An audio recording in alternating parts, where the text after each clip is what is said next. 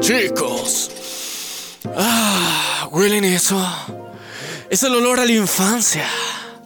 Es el... ¡Buenas salchichas! No, huele a nostalgia. Porque hoy día vamos a hablar de las bolas. Y no de cualquier bola, sino de aquellas en las que en el pasado muy remoto te sentías tan cómodo. ¡Ah, las bolas de tu papá! ¡No! ¡Las bolas del dragón! Así que chicos, preparados porque vamos a dar un viaje al pasado, recordando los niveles de poder y los mejores momentos de Dragon Ball. Así que, luz, fuego, destrucción. Fuera chala, chala. Comenzamos. Bienvenidos a La venganza del troll. un espacio para los geeks, Para los frikis, para los otakus para los geeks y para todos aquellos que creen en la ciencia ficción. y a todos que la fuerza los acompañe y los destruya. Dale play a esta cosa.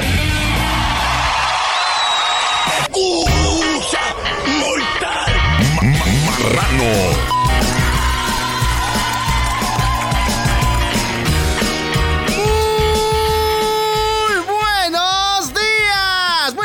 Tardes, buenas noches, buenos viajes trascendentales, buenas fumadas poderosas, buenos topos para ti, también para mí y buenas waifus para todo el mundo. Yo soy Locual. Y yo soy Maniac. Es... La venganza del troll. ¿Cómo están, queridos amigos?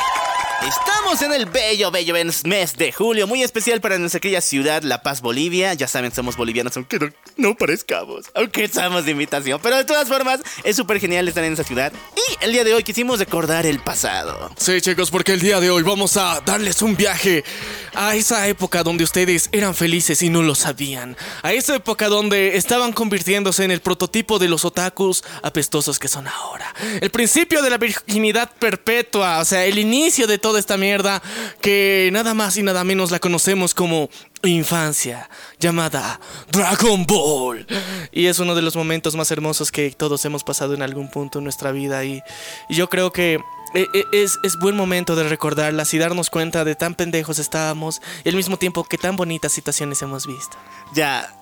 Hay mucho de qué hablar de Dragon Ball. Sin embargo, el día de hoy solo vamos a tocar superficialmente un pequeño re reencuentro. Sí, vam- vamos a darnos un viajecito por, eh, por todas las sagas de Dragon Ball y Dragon Ball Z, específicamente solamente eso. Eso. Recuerden eso, solamente vamos a hablar de, de eso. Y eh, vamos a tratar de ver cómo han evolucionado los power-ups de nuestro querido Goku. Así que, chicos, esto va a estar nostálgico. Pero si eres nuevo en el podcast, te recordamos algo muy importante, que la primera hora va a estar dedicada única y exclusivamente a las noticias del mundo geek, freak, otaku y gamer. Y pasado la hora vamos a estar hablando de la infancia. Así que, ahora sí, vamos con las noticias. Agarren los cómics de Deadpool mata al universo Marvel y esas mamadas que están haciendo ahorita con Superman gay. Por favor, ya pónganlo a madrear a alguien. Ya no quiero verlo en marchas raras. Quémelos porque son inmundos. Y vamos a hablar de buenos cómics aquí en el programa.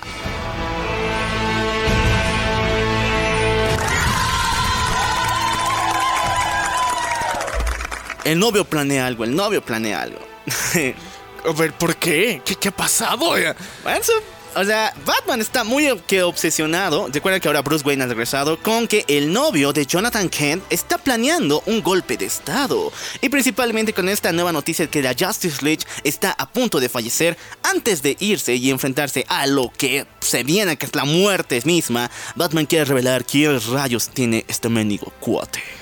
Sí, chicos, porque que, eh, que sea gay no significa que tenga buenas intenciones. Ah, no, no, cuidado que piensen eso, ¿no? O sea, no, imagínense, hay Ay, gente culera de todo tipo, heterosexual y homosexual también. Entonces, el odio, eh, eh, la ambición, el poder, el narcisismo no discrimina. Y en los cómics hemos tenido un montón de villanos gays que son, ah, bueno, son super villanos. Tenemos el caso de nuestro querido Simandias, de Watchmen, o sea, ese cuate es señor Don Gay, ¿no? Oh, eh, señor homosexual. Señor homosexual, Señor bien, homosexual. ¿Qué, hijo de puta, pero qué, qué, qué respeto le tienes a ese cabrón. Bueno, muchachos, lean los cómics de Superman, están raritos, pero ya. Próximamente se viene la muerte de la Liga de Justicia y, pros- y veremos qué rayos tiene este novio que ocultar.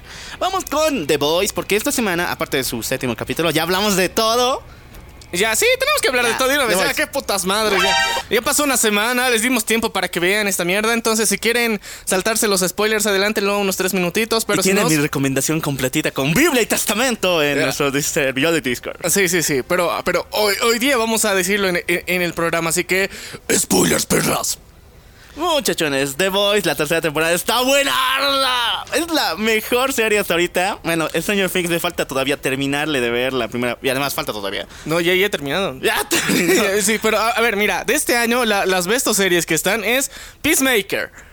Sí. Porque está en el top, sí o sí, esa mierda ha, sido muy épica. Y, ahora The Boys, o sea, está muy genial. Y Moon Knight también, o sea, está eh, eh, el caballo de Troya perfecto. Y de repente viene Miss Marvel a cagarla todo. Pero ya, aún así, vamos a hablar ahorita de, de- del que, que se pasó de lanza. Pero al mismo tiempo lo hizo tan de forma tan épica porque The Boys lo hizo otra vez. E- Esta temporada se, se lució de una forma tan bonita, tan bien hecha, tan, no sé, o sea, no sé cómo decirlo más. Porque chicos, recuerden que eh, en esta temporada estábamos iniciando ya la historia con que eh, The Butcher, el Butcher, ¿qué, qué se le dice en español? El carnicero. El carnicero. ya. Este cabrón ya, ya era un sujeto, ¿cómo se diría? Reformado. reformado, funcional en la sociedad, hasta que la adicción vino, y la adicción a un compuesto, compuesto azulito. Yo pensé que iba a ser papá luchón. Yo- Ahora yo que- también. Ahora que no estaba beca, entonces iba a ser papá luchón. Y nada, eh, la Mallory se hizo cargo de Ryan. Y también eso explica por qué el final es tan abierto. Bueno, el final es tan increíble. Dan esa vuelta de la segunda temporada es completamente diferente. O, o sea, es el final contrario a lo que, que pasa, digamos, en, en la segunda temporada. Entonces, eh, está muy épico. Por ese lado, digamos, eh, si- lo- los que ubiquen se van a dar cuenta. Ese es el spoiler más potente que podemos tener, digamos, en ese sentido. Pero, Pero, quien se robó la serie enterita Eh, apareció en el cuarto, no, en el cuarto capítulo, para adelante, es ni más ni menos que Soldier Boy. No, no, no, dilo bien, caporal. le voy a decir el caporal, güey. El Soldier Boy, el niño soldado. No, el chico soldado. Ah, bueno, está increíble cómo participó. No me acuerdo bien el actor, pero estaba en Supernatural y incluso en el Arrowverse. Y este cuate tiene un destino con los superhéroes porque lo hizo increíble. Es la versión corrupta en todo fucking sentido, hasta en el sentido de tirarse viejas del Capitán América. Sí, no, e- eso fue uno de los puntos más importantes, considero yo, porque imagínate... Sí, pues, o sea, ¿qué, qué clase de discriminación eres? Ca- carnal, tienes ciento tantos años. ¿Discriminas en ese nivel de tu vida? No, pues, bro, o sea... ¿Sabes que, que, que, en su momento, o sea, tú la has visto, tú conocías a esa señora en su momento, estaba buenarda, entonces dices, ok, aquí, o sea, eh, gallina vieja hace buen caldo, rico, y ya, o sea, eh, es el nivel de inclusividad más cabrón que he visto en una serie. Porque eso nunca lo habían intentado ni siquiera por asombro hacer. Y aquí lo hicieron. Y lo hicieron chingón. Hicieron lo que, lo que técnicamente nuestro querido pinche Capitán América no hizo. Lo que no hizo. Lo que no hizo, él, él tuvo los huevos, la valentía de hacerlo. Y no solamente hacerlo por honor, sino disfrutarlo en el camino. Entonces, wow, qué épico. Para mí ha sido uno de los mejores momentos que, que hemos visto en, en Muchachones, serie. recuerden su frase legendaria. Las mujeres son como el vino. Cada día se ponen mejor, pero están más secas. Ya, eso se pasó de verga ya. Pero para eso existe el lubricante, chicos. Así que vayan a su farmacia favorita y pídanle con base en Ya, agua. Este pedo de que sea el papá de Homelander, eso me agarró de, de desprevenido en todo sentido. O sea, no, al comienzo cuando terminó el séptimo capítulo pensé que no había ningún me- mendigo sentido. Y dije, se han sacado de la manga esto. Pero en el octavo se explica un poco más la relación que hay entre ambos. Y esa parte cuando Homelander se siente vulnerable y abre su corazón por primera vez a este cuate y el otro le da un putazo, es lo que más me duele a mí. Y sí tiene sentido que sea su papá porque su papá no lo quería a Soldier Boy. Y lo mismo va a pasar de generación en generación.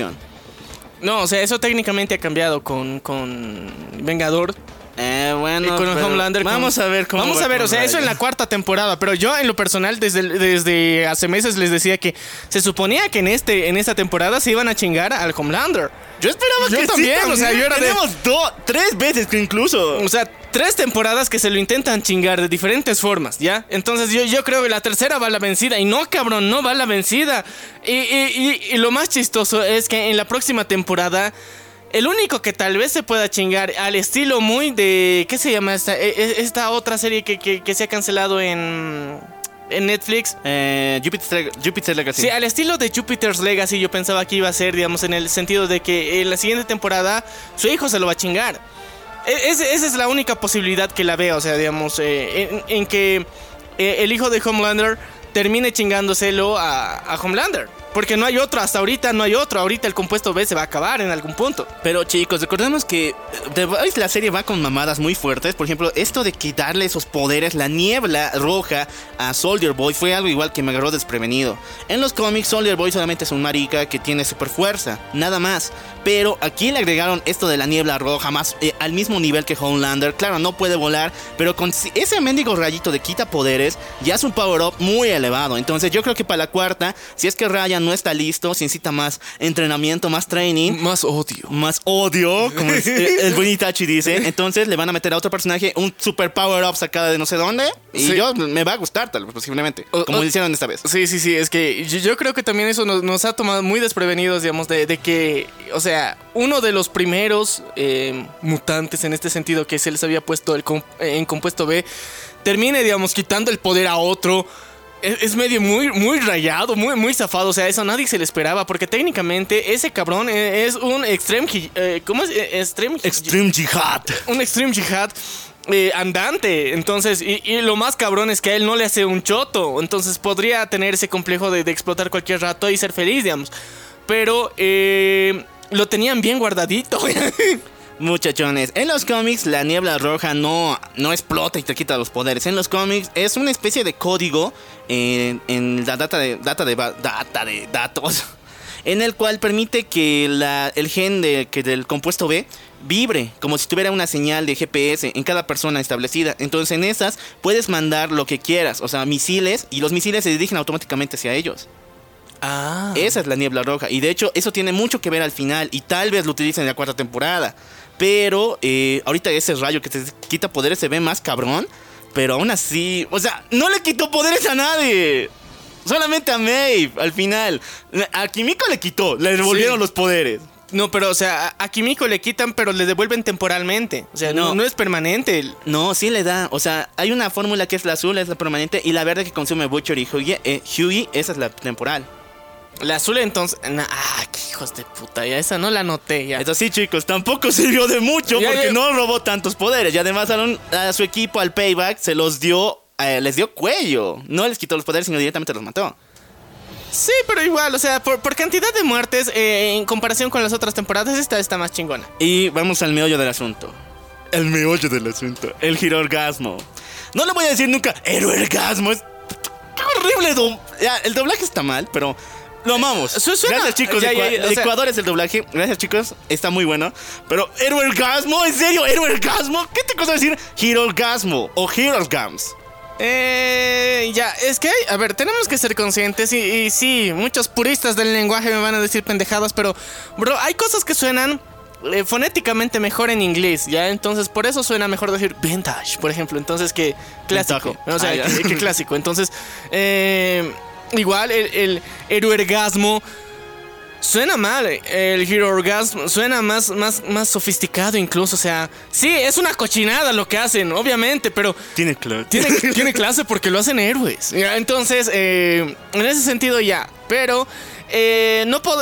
Yo en lo personal no puedo decir de que wow es la cosa más loca que he visto en, en la TV. Porque, bro, o sea, venimos del mundo taco. Ahí hemos visto cosas súper enfermas a otros niveles.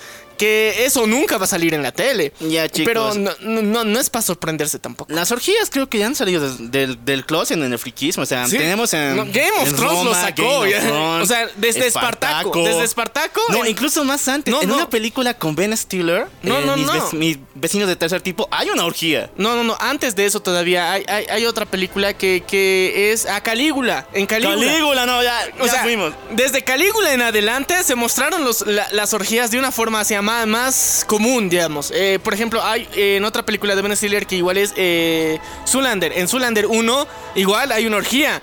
No bien explícita, pero hay una orgía y sabes que es una orgía. Sí. Entonces, eh, ya hemos visto y, y las orgías técnicamente dentro de la pantalla grande no es nada nuevo. Pero ¿ya? lo que sí es nuevo es que volvieron canon la canción.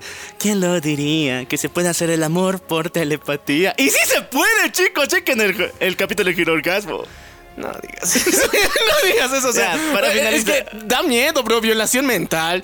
Bueno, sí, ya. pa- Para terminar esto de The Voice, está buenísima la serie. Solamente que ese pedito, o sea, el final, la primera vez que yo lo vi, en cuando Homelander mata a ese activista, eh, me sorprendió mucho y sentí incluso miedo. Había comentarios en redes que decían, o sea, ¿qué pasaría si en el mundo real la gente te matara ahí en la calle y los demás lo aplaudieran? O sea, ese cambio de moralidad. La segunda vez que lo veo digo, oye, güey, aquí hay como un mensaje político medio raro. Y después leo las publicaciones de Amazon diciéndole, The Voice es el caballo de Troya, ultra feminista, ultra izquierdista, pero los derechistas les gusta. Ya, ahí es donde me golpeó la cara diciéndole, güey, no vayas por ese camino. Netflix hizo lo mismo y mira cómo le está yendo. Ya, a ver. Em, tenemos que ser conscientes de que, o sea, hablando de política específicamente así. Porque The Voice es político. Eh, es muy político, porque eh, en sí eh, The Voice te muestra un chingo de sátira, ¿ya? es sátira. Tienen que entenderlo tal cual, es sátira. Es, un chiste, una parodia a lo que pasa en el mundo real. O sea, eh, hemos visto una buena referencia a Zack Snyder con la versión extendida, o sea, la... Sí, estaba bueno. De, los siete. Eh, el mundo gay de Disneylandia también. Eso se ha abierto por su caso esta semana, eh, cuando en el mes del orgullo también se ha abierto en Disneylandia este año. Ya, entonces, o sea, ha, habido muchas mamadas muy, muy... que son referencias a cosas que están pasando en el mundo real, ¿ya?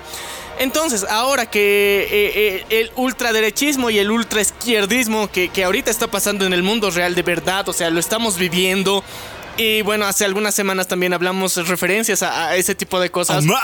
creo que tengo, O sea, en, nuestra charla con Oliver, ahí también hicimos la referencia a, digamos, cómo la izquierda está jodiendo, digamos, en Latinoamérica. Pero también en Gringolandia están los ultraconservadores, eh, ultra, eh, ultra, eh, ¿cómo sería? La ultraderecha.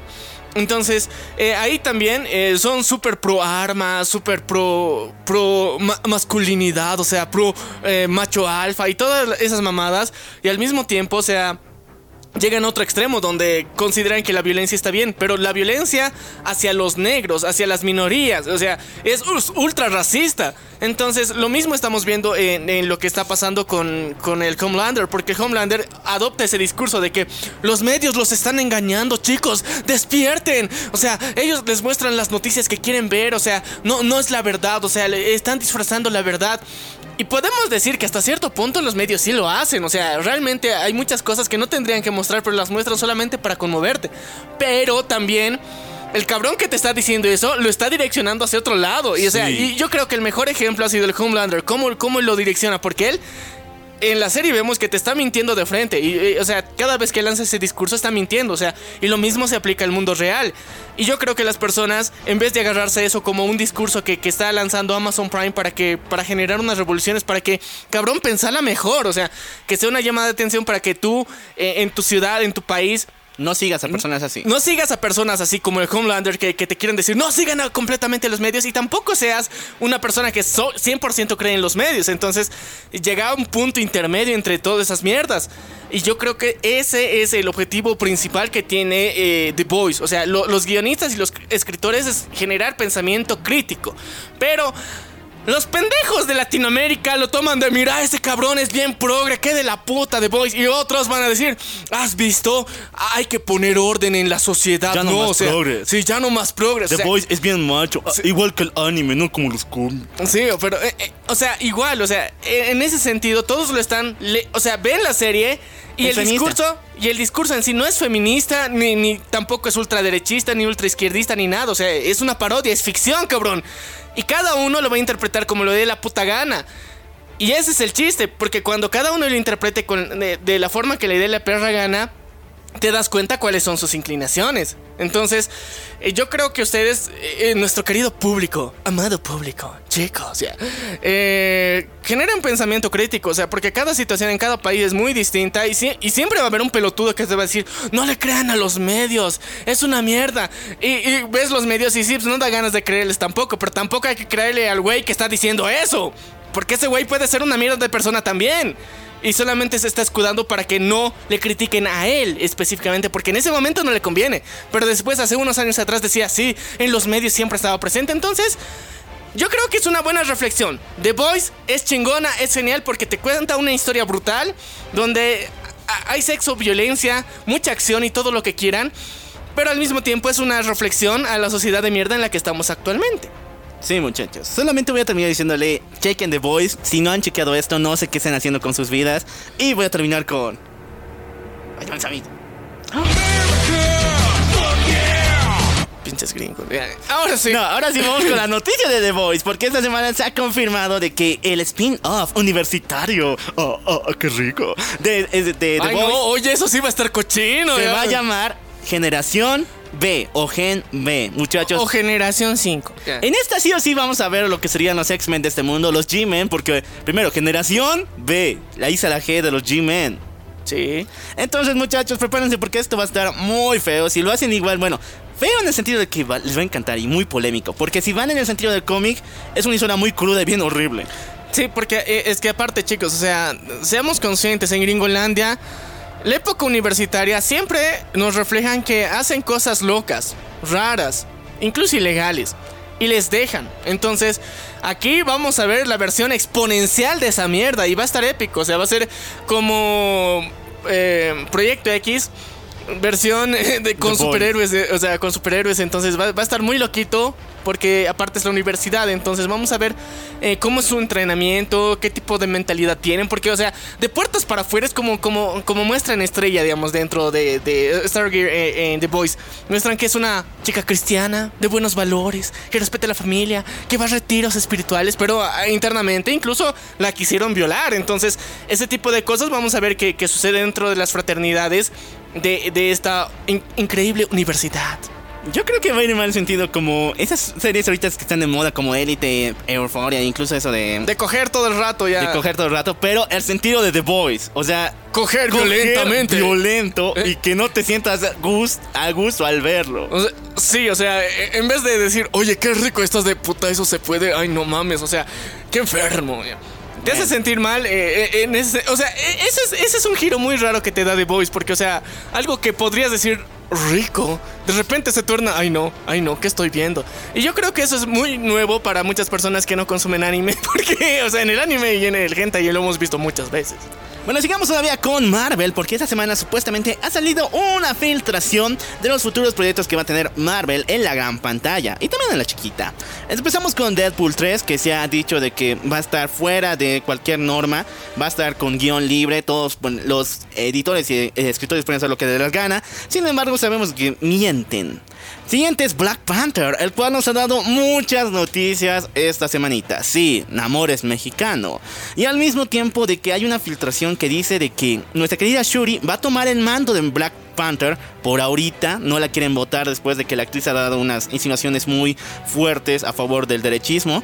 Pero eh, se está viendo un reemplazo próximamente. Lo importante es que ella viaja al mundo de los ancestros de Wakanda. Y ahí, en lugar de encontrar a su hermano, encuentra a Killmonger, quien va a ser su nueva autoridad fantasmal en guiarle. No, o sea, eh, se supone que, que está en, en su búsqueda espiritual de drogarse e irse a otro plano, ya. Y en esa, en esa actividad de repente encuentra a Killmonger que después, o sea, Killmonger no ha muerto. Está vivo ese carnal, entonces lo encuentra a él y tú tienes que ser mi maestro. El espíritu del bosque me ha dicho que seas mi maestro. Y él dice, sí, voy a ser tu maestro. En honor a T'Challa. Y eh, le entrena y ya. Y después se van a chingar a Namor. Y después de eso va, va a aparecer la, la- la referencia. Es, esto, esto, esto Miami me lo confirmó, bro. Así que tenemos que decir.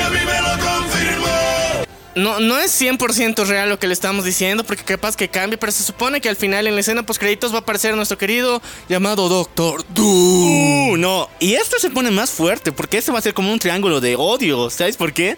O sea, primero, se sabe que Wakanda es Wakanda, es africana. Nuestro querido Namor es mexicano. ¿Y quién cree, de qué nacionalidad crees que van a elegir a Doctor Doom? ¡Español! ¿Qué? ¡Español! ¿En serio? Él va a ser el conquistador. Oh, el Doctor Muerte. Doom, Doom no es muerte, El pero. Doctor Muerte es en gallego. Doctor, puta madre. Ya. ya, ya, pero ya, independientemente de eso, de que, que lo haga en español y, y- y- y la verga que lo parió. Sabemos que es europeo, eso sí. O sea, ya la referencia que habíamos visto en Moon Knight, sí, o sea, es en Europa lo que está sucediendo, pero no específicamente en España. Pero puede ser, o sea, yo me late que ese odio a, a los hispanohablantes que tienen los gringos para que el villano sea hispanohablante. Pero no de América, sino de Europa. Y puede ser, o sea, no, no quito la posibilidad, pero la cuestión es cómo. ¿Qué tan cabrón va a ser su papel que, que lo van a poner en, en el UCM? Esa es la, la diferencia, porque, o sea, nosotros ya en el programa les hemos contado la historia y la evolución de este cabrón. ¿Y por qué es tan importante? O sea, a este cabrón hay que hacerle bien, hay, hay que respetarle y al final técnicamente no es un villano. Pero, o sea, escuchen ese episodio para entender el contexto completo. Entonces, ahorita, el cómo lo presenten en el UCM es muy importante. Y ahorita, que en una película que no tiene tanto hype, que es, es, eh, Wakanda Forever. Wakanda Forever. Eh, ahorita por la comunidad eh, afroamericana sí hay un hype. Porque se van a, se, les gusta verse representados y lo han hecho de putísima madre. Está muy genial. Pero eh, para la comunidad en general, estás de, pero si ya no está Black Panther, ¿qué, ¿qué onda? O sea, ¿qué va a pasar? No hay tanta expectativa positiva al respecto. Y yo creo que Doctor Doom va a ser ese gancho que va a jalar todos. Está Doctor Doom, vayan a verlo. Porque, eh, o sea, es que, es que es como los Eternals. ¿Por qué has ido a ver Eternals? ¿Por Harry Styles? ¿O Por por, Sao. es- no, por ver a, a- a BTS en los créditos. No, el tráiler de Sao también apareció, pues. ¿El trailer de quién? Es Sword Art Online. Ah, sí, también el tráiler de Sword Art Online. Entonces, cualquiera de esas cosas. Pero en general, Eternals no había una excusa muy válida en el sentido de, de una propuesta que quieras ver, que te llame la atención. Lo mismo pasó con Miss Marvel. O sea, no vamos a hablar ahorita de Miss Marvel, me falta un buen choto de capítulos. Tengo que verla, me voy a torturar posiblemente con las críticas que han llegado. Pero sí pasó que al final aparece Carol Danvers como un cameo bien X. Y también se revela una cosa, así que por favor, Spoilers, perras. no les voy a hablar después objetivamente de esto porque no lo he visto, pero se ha revelado de que el gen, bueno, la magia que maneja nuestra querida Kamala Khan, que está basada en una mutante, no en el personaje en los cómics, sino en una mutante llamada Armor dentro del universo de los X-Men. O sea, es ella, no es Miss Marvel, es Armor. Eh, es una mutante. Y nuestro querido amigo, su no casi novio, su amigo, le dice: Algo malo pasa con tus poderes. Tu gen ha mutado. Y justamente cuando aparece ese momento, se escucha el sonidito de la música de los X-Men del 97. Tenenen, ten, ten, tenenen, ten, ten, ten, ten. O sea, ya nos explican, nuestra Kamala Khan es la primera mutante. O yo, yo espero que no sea la primera, pero es una de ellas.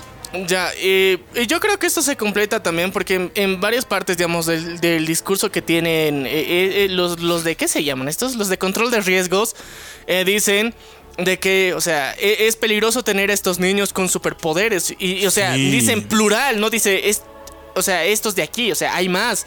Y nosotros estamos intentando controlar eso. Entonces, eh, o sea, ya nos dan a entender que hay un mundo de mutantes ahí que está pasando, eh, que de alguna forma lo tratan de mantener discretamente, pero no.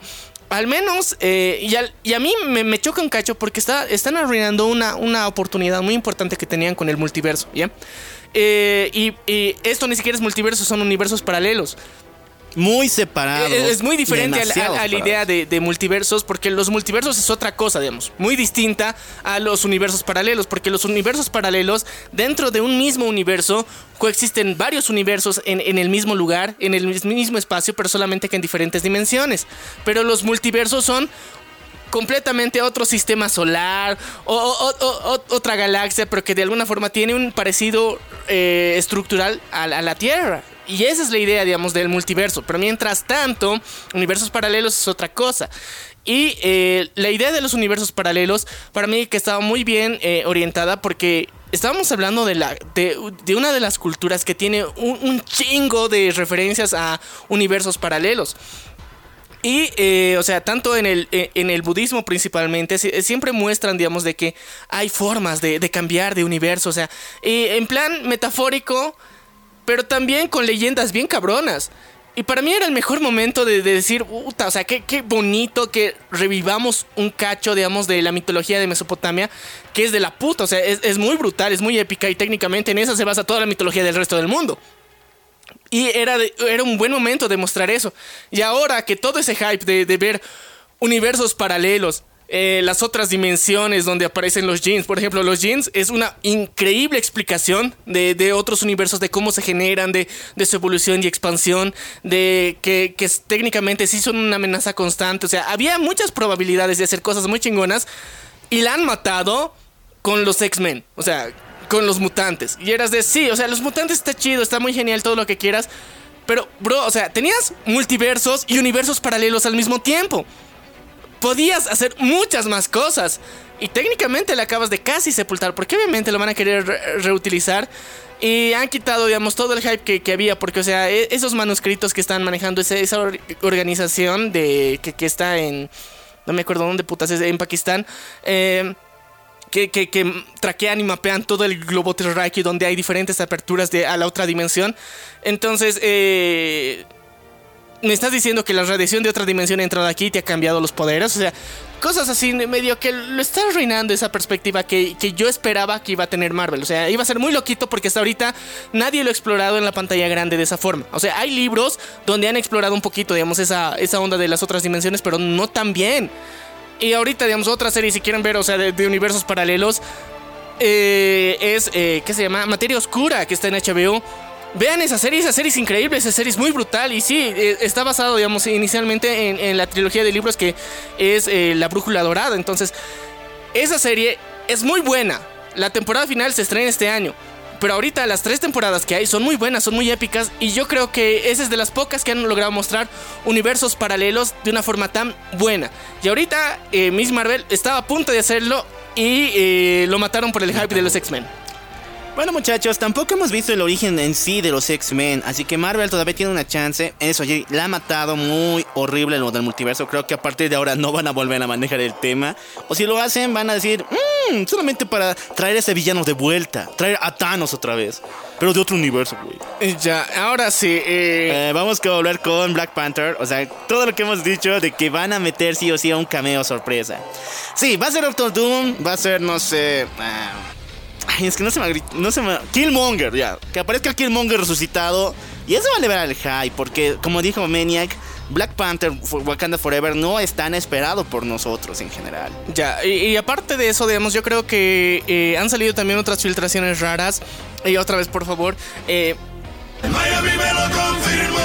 Miami. Sí, Miami, chicos. Eh, Ant-Man Quantum Mania. Entonces, eh, aquí nos revelan cosas muy raras. Uno que. O sea, ¿qué pasó esta semana? Pura filtración de Marvel. Filtraciones bien potentes porque nos dicen que Yellow Jacket se va a convertir en Modoc. ¡Qué verga! O sea, ya teníamos la serie de Modoc. Estaba chida, está muy chida, está muy divertida. Pero eh, que ahora, digamos, nos cambien el panorama de, dentro de esto y que al final. O sea, Modoc salga de, ese universo. Ah, no, no, no, no, no es, no es Modoc. ¿Qué, ¿Qué es el otro pelotudo de, Loki? ¿Qué se llama? Ese? Eh, Kang el Conquistador. Kang el Conquistador. Eh, eh, o sea, todo lo que hemos visto en, en Loki técnicamente está pasando en, el universo de. En el ah. universo cuántico. Sí. ¿Y estás de qué? ¡Verga! Todo, todo, todo el panorama que tenemos ahorita de, del universo cinematográfico de Marvel está muy raro, ¿ya? Porque no entiendo cómo van a hacer que todas estas piezas encajen. Porque se están yendo por las ramas de una forma muy épica. Por querer abarcar muchas cosas. Están... Eh, o sea, el árbol raíz de donde están viniendo se, están, se está complicando demasiado. Y yo creo que está generándose un problema muy grande que no, no lo habían pensado los de Marvel. O sea, nosotros de... Qué chido que, se expanda tan, tan, de forma tan genial el, universo, digamos, de, de estas películas. Pero al mismo tiempo, un noob, alguien o sea, alguien que extrañamente, o sea, yo creo que hay gente que en general no le gustaban las películas de superhéroe y de repente llega a la adolescencia, la reivindicación de, de esa independencia y decide de que, oh, están chidas las películas de Marvel. ¿Por dónde empiezo? Y 30 películas que tiene que chantarse para entender dónde estamos en la línea actual.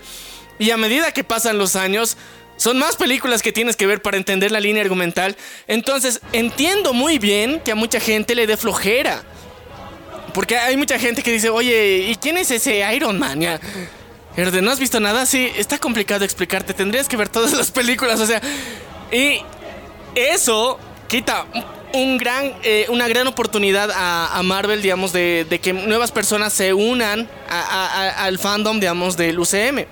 Y ahorita lo están complicando demasiado, no sé, o sea, Quantum Mania es una aventura muy, muy CGI que van a tener, porque, o sea, e, el, universo cuántico casi todo es eh, anamórfico, entonces no va a haber muchas relaciones eh, de espacio-tiempo, digamos, donde se puedan ver cosas muy tangibles, ¿ya?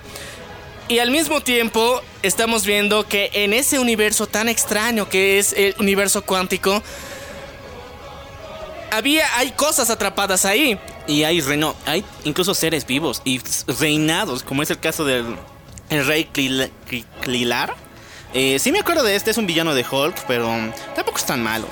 Eh, pero supuestamente él va a ser el interés amor. Bueno, él va a estar interesado amorosamente en nuestra querida Janet eh, Van Dyne, la mamá de Hope, la actual Wasp.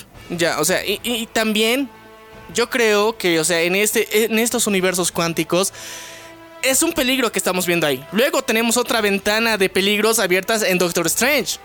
Y en el en los multiversos y en esa en ese universo oscuro que técnicamente hay también y que ya hemos visto en Doctor Strange 1 que hay. O sea, son dos peligros abiertos. Luego está Shang-Chi, donde hay otros universos que están dentro de la misma Tierra. Que hay, hay seres mitológicos también peligrosos y también hay joyas eh, muy épicas también. Luego están los Eternals, donde nos dicen que hay extraterrestres, aliens, cyborgs, muy mamadísimos que te pueden chingar el mundo y que incluso están en el corazón de la Tierra. Imagínate, o sea, están abriendo demasiados peligros al mismo tiempo. Para mí, en lo personal, siento que han abierto demasiadas oportunidades de villanos grandes, o sea, no son pequeños, o sea, son villanos mamadísimos. Estos cabrones, uno, uno solo de estos pelotudos no lo puede contener. Y luego está Kanka el Conquistador. O sea, ese cabrón es espacio-tiempo, o sea, está a un nivel ultra mamadísimo. Luego, posiblemente veamos también a Galactus, el devorador de mundos. O sea, ya, ya estamos de la mierda en ese universo. ¿Qué más nos puede pasar? O sea, todas las, posibilidades que antes estaban cerradas las están hurgando como herida para abrirlas y decir, ah, cabrón, es que todo es la culpa de Thanos.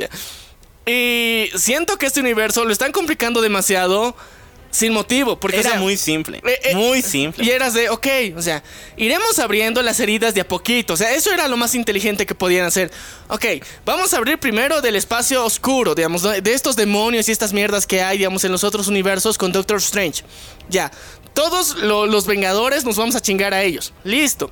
Luego, de repente, hay un problema con lo que hemos hecho en el reino cuántico y nos iremos a chingar a Kang el Conquistador o bueno, eh, a Modok, ya. Nos vamos a chingar a ellos vuelves a la Tierra. Después, los Eternals. Pero no todo al mismo tiempo, bro. O sea, esto se va a ir de la mierda. O sea, el universo, en términos estadísticos y probabilísticos, se va a ir a la mierda en los próximos 5 años de ese universo. Así, así de fácil. se va a ir a la mierda por una u otra razón. Porque ningún eh, país, ni, ningún mundo, ningún universo puede soportar tantos ataques al mismo tiempo. Y peor con lo que, pasa, digamos, en Spider-Man No Way Home se está fragmentando el universo, llegan de otra dimensión villanos. O sea, la Tierra ya la tienes dura, o sea, en ese sentido. Y de repente del espacio que aparezcan gigantes que te quieren chingar también. Aliens que te quieren chingar. Y luego cyborgs que te quieren chingar. demonios que te quieren chingar. Puta madre. Átomos que te quieren chingar. No te olvides del Ultron. Ay, no. Robots que te quieren chingar. O sea, e, está de la mierda. Eh, ese universo, te juro que, que no sé qué, qué, putas le ha pasado, pero eh, tiene el peor destino de todos. Tendrá los héroes más cabrones, pero al mismo tiempo está de la mierda. Eh. Los héroes más cabrones, hace rato presentaron a los nuevos Vengadores. ¿Les has visto? Son una mierda. O sea, el sacrificio de los anteriores no ha servido de nada para preparar esta bola de pelotudos. ¿De qué te sirve, bro? Mejor agarré el escudo a Capitán América y no se lo des al pelotudo de Falcon. Ese cabrón ni poderes tiene. O sea, ¿Qué mierda va a ser? ¿Volar? ¿Escapar con estilo? ¿Qué mierda? O sea, no sé, e, el futuro del UCM, si bien aquí le echamos mucha mierda, lo vamos a ver. Obviamente. ya, nos hemos aventado un culo de películas y series para entenderlo.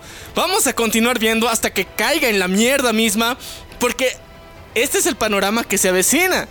Kevin Feige habrá, muchos lo considerarán un genio por todo lo que ha logrado hacer y sí, tiene mucho mérito, pero al mismo tiempo en el tiempo actual ha complejizado tanto las cosas que muchos no le entienden nada y nosotros tal vez le entendemos mejor porque estamos muy familiarizados con estos mundos, pero en términos generales la mayor parte de las personas no le va a entender. Chicos, hagan el ejemplo. Preguntan a su hermanito chiquito, bien chiquito, ¿le entiendes al universo de Marvel? Y obviamente vas a ver en su carita de que no. Y es lo que está pasando con las generaciones actuales, muchachones. Por eso, o sea, imagínate, la generación, las generaciones actuales de la chaviza actual, o sea, los que están recién volviéndose adolescentes, son unos huevones. Perdonen, perdonen por decirlo, o sea, son, unos huevones. No, no se quieren aventar ni una puta serie entera y prefieren ver el resumen. Y estás de, ok, es válido. Pero cuando hablamos de estos universos de ficción, tienes que entenderle todo el lore para entender por qué ha pasado. Si no, no tiene sentido. Y muchas veces en disfrutar toda la serie, al menos para mí, digamos, está lo placentero, porque hay momentos épicos, impactantes, cambios, giros y ese tipo de cosas que de alguna forma te hacen querer más a una serie, a un personaje, a la historia misma. Y en un resumen no lo vamos a poder completar. O sea, nosotros mismos hacemos resúmenes aquí, pero nosotros siempre decimos, véanlo porque está muy bueno. Y además nosotros no podemos hacer lo que hace una serie, mostrarte cada detalle, cada evolución de cada personaje. Solo te decimos, este cuate va a tal, lugar y ya, nada más. Así termina, comienza la historia y así termina. No hubo más, no hay mayor emoción. Así que, por favor, vayan a ver las series completas. Sí, o sea, e- está bien que sean huevones, o sea, yo entiendo, el universo se ha vuelto más rápido, puto TikTok, que, que, que tu atención es de 15 segundos, entonces, independientemente de eso, las nuevas generaciones ya no van a tener el mismo hype con Marvel. Y eso va a ser triste, o sea, va a ser muy triste porque, o sea, todos vamos a decir, hubo una época y va a ser triste porque nos vamos a sentir viejos porque hubo una época, huevón, o sea, no, no, no lo digas tan feo. pero no. sí, o sea, a eso estamos llegando, chicos. Así que espero, de verdad, o sea, de todo corazón, que los cabrones guionistas que han tenido su puto retiro espiritual para organizar el universo Marvel y presentarnos la fase 5, 6 y 7 y la mierda que se inventen, sean conscientes de que este hype por lo friki no es permanente, no va a durar para siempre, es temporal, es- como el inicio de la, de la Segunda Guerra Mundial. Todos amaban los superhéroes, ¿por qué? Porque eran esperanza en ese momento, porque había una situación de mierda que querían arreglar. Pero ahorita la situación ya no es la misma, entonces ahorita el hype de los superhéroes ha sido porque muchas personas también eran de wow, hay, efectos especiales tan chingones que Pero ni ahorita eso lo pueden ya. hacer. Y ahora sí, o sea, tenemos que hablar de eso también. Ya, Thor, Love and Thunder, muchachos. A ver, ¿qué A ver. mierda está pasando con... A ver, Marvel en general. hace, mira, ha habido una protesta de, de los eh, de las agencias, bueno, de las empresas de efectos especiales Sí. Eh, con respecto a She-Hulk. Por eso se está retrasando.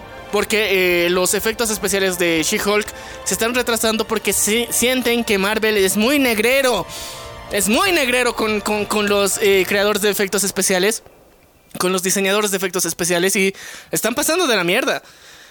Y yo creo que, bro, estos son la base de tu negocio, pelotudo. No puedes crear superpoderes orgánicamente. Entonces, a estos cabrones les tienes que tratar con respeto, cuidado y amor. O sea, porque estos hacen posible que tus ideas tan loquitas sean realidad.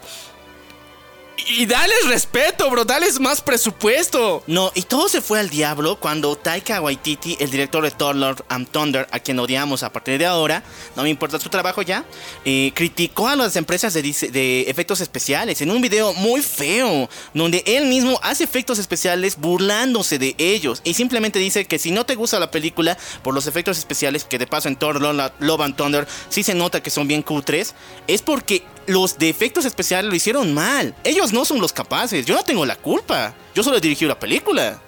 Pero, bro, o sea, para mí eh, es muy mierda se- hablar así porque Marvel es el CGI en persona. Persona. O sea, ¿qué mierda más quieres? O sea, Disney es el CGI en persona y depende. Todo tu éxito y todas tus putas películas dependen de esos cabrones. Si esos cabrones no existieran, no existiría ninguna de estas películas. Entonces, respeta a esos cabrones. Esos son los que han hecho esta industria, han hecho que los superhéroes existan. ¿Y por qué putas les vienes a reclamar algo? O sea, no tienes los huevos ni el derecho de hablar con respecto a ellos. Tendrías que alabarlos y tenerlos en un pedestal incluso. Sin ellos nada de esto hubiera sido posible. Y sí, sabemos que en Latinoamérica hay mano de obra barata. Aún así, no estás pudiendo lograr, o sea, muchas empresas de efectos especiales sabemos que tienen eh, diferentes empleados en, en toda Latinoamérica. Subsidiarios. No, empleados, o sea, independientes, que, que- que están trabajando, digamos, en proyectos grandes. Entonces, sí, hay mucho talento. Hay muchos que se están especializando en eso y que lo están haciendo de forma chingona. Pero, bro, entendé, cada uno de los procesos creativos que tiene del diseño tiene tiempos, tiene estructuras, tiene que funcionar. No es para mañana quiero esto. No, cabrón, o sea, no puedes hacer, humanamente es imposible hacer eso. Y lastimosamente los efectos especiales y el diseño de los mismos no lo hacen máquinas, lo hacen humanos que tienen que incluso mamarse textos de física para entender cómo funciona la electricidad, la luz, el fuego, para entenderlos y hacer lo posible eh, eh, la animación. No es así nomás, no es porque sí, ah, mira, el fuego funciona así, no, pues el fuego tiene que verse realista. Y esas mamadas no son de un día al otro, o sea, en un día no te vas a chantar todo el funcionamiento del fuego. No, no, lo sabes, o sea, porque es muy variable. Depende de las temperaturas, el cambio de color, o sea, químicamente también hablando, la estructura del color que tiene que tener es otra variable. Igual la lluvia, el agua, o sea, todos esos elementos que se utilizan en los efectos especiales tienen características propias que nosotros como humanos las damos por hecho. Y si no las vemos bien realizadas, nosotros nos damos cuenta involuntariamente. Entonces eso e, es, lo que ha pasado muchas veces con la animación 3D y lo que ahora se conoce como el valle inquietante. Donde, o sea, vemos animaciones 3D o robots que, que, que, no tienen gesticulaciones humanas y nos damos cuenta. Porque somos humanos, que ese cabrón no es humano. Algo tiene de raro, pero, o sea, no encaja con la realidad. Lo mismo pasa con los efectos especiales cuando los ves mal hechos. Si el cabrón que ha hecho eso no le sabe a la física, no le entiende a cómo funciona la realidad, no va a salir bien y no te va a gustar. Y vas a ver, algo tenía esa película que estaba mal. No sabes qué, pero algo tenía y puede ser que sea una de esas fallas. Entonces, cabrones de Marvel, respeten a esos hijos de puta. Sí, los estoy insultando, pero técnicamente lo estoy alabando porque esos cabrones tienen mucho del poder y el control. Esos cabrones que hagan una huelga en serio, a nivel mundial, vales pito. Toda tu película, todas tus películas, y no solamente de Marvel, todas valen pito. Porque dependen de esos huevones. O sea, necesitamos que de alguna forma se, se, valore más su trabajo y que sean más coherentes con el trabajo que se les pide. Porque está bien que estos cabrones trabajen en remoto, pero no significa que se van a desvivir día y noche solamente por hacer eso. Es muy mierda de personas, muy mierda de industria, o sea, esclavizar así a las personas. O sea, está bonito nuestro entretenimiento que tenemos y todo lo que quieran, pero tenemos que saber valorar que hay un trabajo detrás. Y sí, el director dirigirá la película, pero ese cabrón solamente pone la dirección de las ideas, no las hace, no las plasma al fin y al cabo. O sea, por eso, al menos a mí en lo personal, es, es muy Snyder God.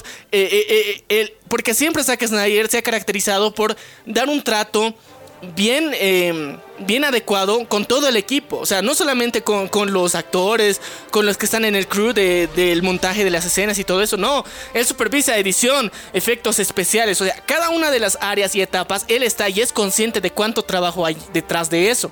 Y él se la sabe. O sea, todos los escaños de para hacer una película, él se lo sabe y lo sabe valorar y lo sabe apreciar. Y eso no solamente se han mostrado en el detrás de cámaras de un chingo de las películas que han hecho en las versiones extendidas, en los comentarios del director. O sea, se nota que este cabrón le sabe. Y por eso es que en lo personal es uno de mis directores favoritos. O sea, igual Christopher Nolan. Porque, Nolan. O sea, estos cabrones saben todo el proceso y entienden cómo funciona lo que de alguna forma les ha vuelto grandes directores. Pero luego está Taika Waititi, que viene con chistes mamones de mierda. O sea, culerísimos a más no poder.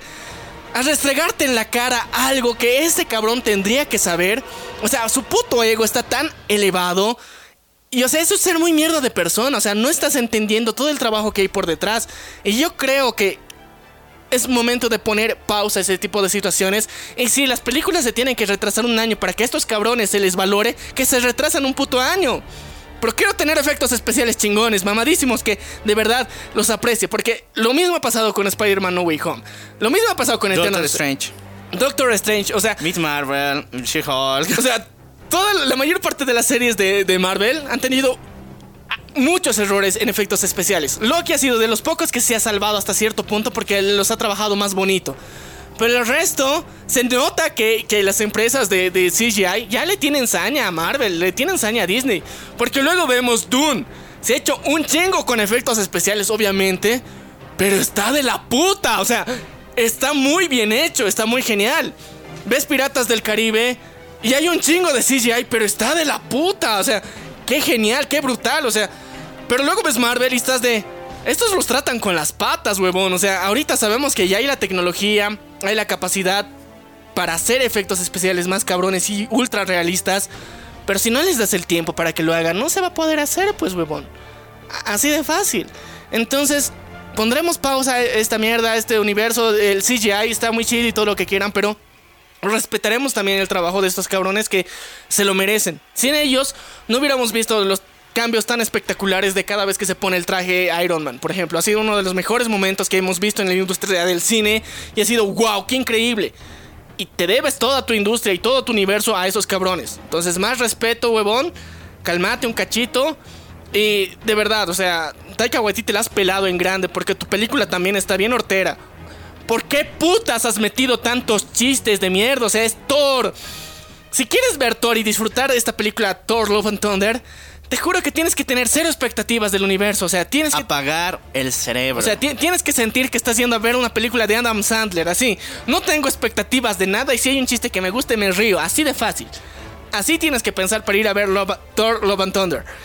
En general, me siento mal por, por, por Thor, o sea, por el personaje, por lo que le han hecho a este cabrón. Qué mierda de, de vida, qué mierda de situaciones y qué mierda de películas que le han tocado hacer está del asco. O sea, entiendo que haya un humor de lo absurdo, ¿ya? Y está bien, e, es, válido. Pero cabrón, te estás metiendo con el dios del trueno. Puede, o sea, entiendo que Matt, o sea, Matt, haga una parodia de esto, o, Hishi, eh, que el canal de YouTube, haga una parodia así, bien loquita, digamos, de, una película. Y sí, o sea, ellos se los creo y se los acepto. Incluso los premiaría los cabrones por inventarse semejantes mamadas. Y me encantan.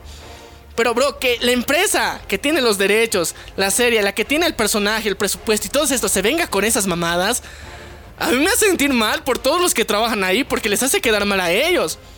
Porque Thor es un buen personaje.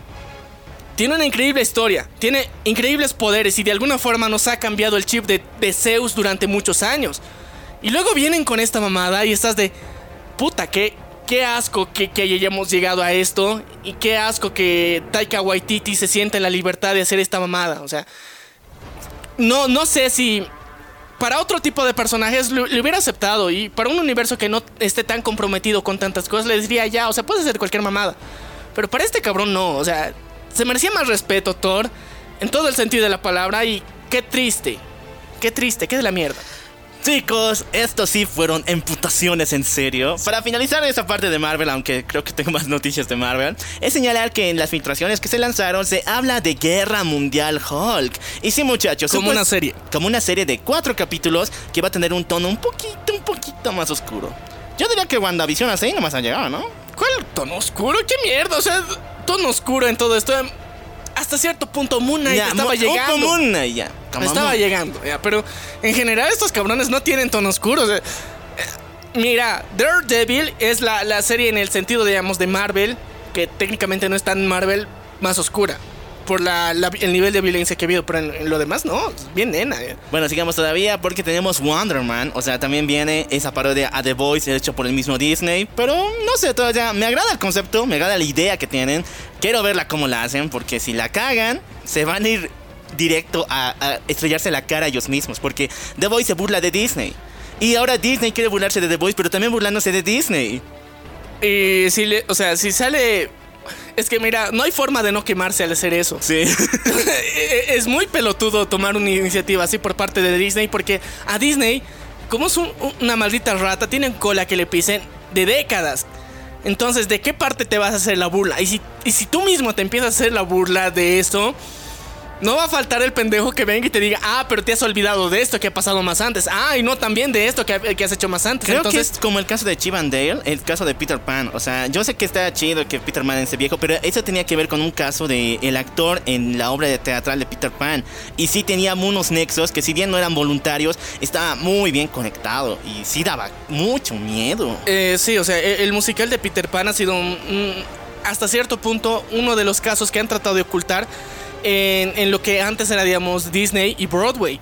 ¿Por qué creen que ya no hay musicales de Disney en Broadway? O sea, hay muchas cosas que han cambiado, digamos, en ese panorama y que están medio oscuras y que ellos, digamos, lo, quieran tomar con sátira. Está chistoso, pero no va a faltar gente como nosotros ahí, eh, no sé, eh, desentierra muertos, no sé, que, que, vamos a ir a profanar las memorias de Disney y que le sabemos a muchas de esas cosas. Entonces, técnicamente Disney te está dando el derecho explícito de que hagas eso. Y no les conviene. Entonces, muy su pedo. Seguimos todavía porque el último proyecto que se ha filtrado es ni más ni menos que la nueva serie de Daredevil, El Hombre Sin Miedo. Y sí, muchachos, aunque me vengan diciéndole mamadas y Kevin Feige lo haya dicho, no, las series de Netflix son de este universo, son canon, solo que tienes que tener 18 para verlas. Oh, oh, oh. No, muchachos.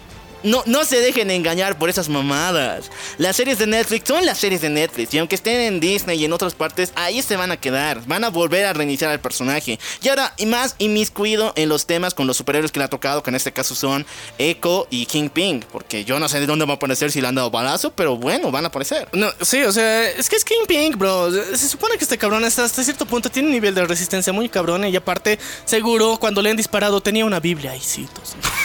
Eh, es, es, la clásico. Tenía su, su, su vaquera y citos metida para guardar su licor y ya. Pero, eh, no sé, e, en ese sentido, digamos, me late que la van a cagar con Daredevil. Porque, mira. ¿Te late? Sí, o sea, es que ya, ya la han censurado. O sea, bro, ya la han censurado. Han censurado sangre e, en la serie. O sea, ya, ya está censurado eso. Eh, de hecho, la escena de la batalla en el. Hay un callejón. En el segundo capítulo, creo, hay un callejón oscuro. Sí. Está cortada completamente. Entonces, o sea, ya, ya son conscientes de que esto se va de la mierda en ese sentido de lo que hacía especial a Daredevil era esas secuencias de acción, de violencia, de putazos, que lo hacían muy épico. Y al mismo tiempo era, era lo que lo hacía más inmersivo. Y Disney lo va a cortar porque piensan que es que todos quieren ver a Daredevil. No, queremos ver que ese cabrón quede putazos. No queremos verle a, o sea, a Charlie Cox solamente ahí. No, ese cabrón quede putazos. Eso era lo interesante que, que, teníamos, digamos, con Daredevil. ¿Por qué crees que Iron Fist fue de la mierda? Porque ese cabrón lanzaba fueguito ya. O sea, y sus putazos no, no hacían mucha cosa. O sea, no, no, no estaban bien secuenciados. Por eso ha sido un fracaso. Pero Daredevil tenía una calidad en las secuencias de acción que era muy épica. Y por eso a ese mismo eh, coreografista de acción lo han utilizado en Tenet. Y por eso Tenet también tiene secuencias de acción muy cabronas. Bueno, vamos a ahora. Con esto finaliza la parte de Marvel. Vamos directamente con DC chicos. Porque esta semana pasó algo, cabrón. Se ha revelado que van a hacer un nuevo universo aparte de la Roverso. Recuerden que la Roverso ya tiene nuevos dueños. Son la cadena de. Ay, no me acuerdo. De películas piratas, ya. Creo que es USA Channel o algo por el estilo. Son sus dueños ahora. Están manejando esas licencias. Pero las licencias de HBO, HBO Max, que son Superman and Lois, una nueva serie de Green Lantern que va a estar conectada, o sea, fuera del proyecto de Green Lantern en general y sus películas, y la otra serie de HBO Max, la está conectada con John Deagle, que al final lo vimos en Arrow con el anillo verde, esa también, y Gotham Knights van a estar unidos en un nuevo universo llamado el Superverse. Donde obviamente el papo va a ser el tío Superman. Muchachones, no sé qué va a pasar, pero Superman y Lois está cabrón. Gotham Knights esa madre de que Batman esté muerto. ¿Por qué matan a Batman? Yo sé que no pueden usar sus derechos en tele. Solamente Disney puede, por si acaso. No, pero es que, a ver, mira, tienes, tienes, que, tienes que entender cómo, cómo funciona lo de Batman muerto. Porque recuerden que también tenemos un cómic donde supuestamente igual, o sea, en Gotham Knight, todo, o sea, Batman está muerto. Pero Batman está muerto, no Bruce Wayne. Bruce Wayne sigue vivo, entonces ahí el, patrón, el, patrón, el patrón está escondido en las sombras. Entonces, o sea, no puedes decir que Batman está vivo. Entonces en Gotham Knights, de, la nada, en el episodio 10, digamos, de, al final de la temporada van a decir, ah, el patrón, Bruce Wayne, nos ha dicho que podemos utilizar esta nueva baticueva. El patrón Bruce Wayne eh, nos ha mandado un regalito. Ya, o sea, y nunca van a mostrar oficialmente a Batman, o sea, como lo hacen en Titans, o sea, no, no lo van a mostrar oficialmente y van a decir, eh, o sea, toda una secuencia completa de él, pero van a decir, el tío Bruce Wayne está haciendo esto. Eh, para mí, eso es más que suficiente y estoy feliz con eso. Bueno, muchachones, lo que pasa con Gotham Knights es que ningún Robin es el protagonista de esa historia. De hecho, creo que es un nuevo eh, apadrinado de Bruce Wayne, el cual vivía en su casa y al enterarse de esto descubre recién el origen de la Batifamilia y empieza a inmiscuirse en eso, así que no lo vamos a ver con traje. Quien va a ser villano en la primera temporada es ni más ni menos que Duela Dent, que es la hija del Joker. Que no es la hija del Joker, es la hija de dos caras, pero es la hija del Joker para emputar. es neta, sí, idiota es la cosa, pero ah, no sé para dónde gira. Y esa madre se supone que esto está basado, o sea, es como precuela del videojuego, así que... Eh, es que, es, que lo, más, lo más chistoso va a ser porque, o sea, va, a decir, ella es la hija de, o sea, de dos caras, pero en sí es la hija del padrastro en sí, o sea, porque, o sea, el padre oficial no le cae bien, le cae gordo. Le cae gordo. Pero eh, el padrastro es chido, entonces voy a voy a tomar su apellido. Ya. Así que muchachos, HBO Max saca Flash de donde sea que lo estés guardando. De Flash, o sea, sé que la octava es una mierda. La séptima. ¿Por qué revivir a Iris otra vez, mierda? Puta madre. ¿Por qué la contratan? La primera, la segunda, la cuarta, la quinta son buenas. Así que ten un poco de amor, saca a HBO Max de ahí y conectala al Superverse. Ya no queremos más, más mamadas con el Y Arrowverse. mata a Iris, puta Y mata a madre. Iris. Y eso, y esto ya está la madre. O sea, no, no la odia la actriz, pero su personaje es una mierda. Te juro que es esa pelotuda. Tienen que matarla. Y, y- y- y la actriz no se gana el favor de los fans cada vez que la reviven. O sea, hace que más gente la odie. Sí. Entonces no les haces ningún favor. Entonces váyanse a la mierda con eso. Y de una vez traigan a nuestro querido Barry Allen. De una vez, o sea, a- Al Superverse. a- a- al Superverse, a Justin Grant. Entonces va- vamos a estar felices con eso. Y bueno, recuerden que la actriz es novia del director, así que... Eh, Por eso, pues al fin, o sea, si, si solamente le quitamos a él y lo metemos en la ecuación, o sea, ella que Ah, valga puede pito, ser, pues, o sea, sí, que valga pues. pito y, y listo, que se vaya en su universo, que se muera, que reviva, que haga lo que quiera, pero que haga pelea de consoladores, todo lo que quieras, pero a nuestro querido Austin Grant, tráiganlo al Superverse. Superverse. Sigamos todavía porque esta semana Marvel se ha confirmado de que nuestro querido Anthony Starr, quien interpreta a Homelander en la serie de The Boys, ya se ha unido oficialmente al UCM. Y se supone que va a ser el, el villano de Blade, Drácula. No, ya, ya, ya, ya, ya, ya, estás por otro lado. Como Drácula. Drácula, pues este cabrón es pálido, es blanco, entonces, ¿qué, qué? O sea, si vas a poner a un negro, se tiene que enfrentar a un blanco, no se pueden enfrentar entre negros, son panas. Yo sé, pero no me late como Drácula. Yo, este es Wolverine. O sea, después del pedo de los mutantes, dar esa noticia es sorprendente. Y además, vean muchos fans que, fan cast que han hecho de Wolverine con Anthony Starr. Les sale de puta madre, está genial. No creo. O sea, no, creo, o sea, puede estar muy, muy, muy genial y todo lo que quieras, pero... eh, eh, eh, mira, Drácula le da más, o sea, en, su, en, en la última temporada de The Boys demuestra que puede ser, o sea, completamente frío, misterioso. Y obviamente sabemos que la inclusión que quieren meter Marvel va a ser que un negro se enfrente contra un blanco, entonces el villano no va a ser otro negro. Así que muchachones, ¿qué papel piensan que ustedes va a tener Anthony Starr? ¿El querido Wolverine o el mugroso Drácula? Mentira. O sea, el Ma- Drácula de Marvel. Sí, Es genial. no, es que es muy chafa el de Marvel. Sí, está peor que en otras madres. Ya sigamos todavía porque esta semana se ha revelado, se ha filtrado la trama completita de ni más ni menos que Joker 2, la locura de dos. ¿Cómo- ¿Cómo es su nombre en francés? Am, de- no sé. No sé francés, ya. ¿Cómo- cómo? The Machine. no sé. Chicos, sí va a ser un musical, pero en palabras del director, que se han, o sea, esto se ha revelado, se ha filtrado del guion que ya han presentado oficialmente. Es un musical, pero bizarro en todo sentido. En él se ve como ma- mal, bueno, torturan, masacran, ca- carnivalizan incluso a personas dentro de las escenas musicales. Y sí, va a hacer que todos los fans de este género vomiten, porque es muy horrible. Y de paso de que este juego va a ser como una especie de gato contra el ratón. ¿Quién mata más personas? O bien Arthur, el Joker, o bien su nueva amiga, que en este caso, o sea, sabemos que es Harley Quinn, pero en el guion no dice. La quién mata más personas, quién hace más caos en el mundo.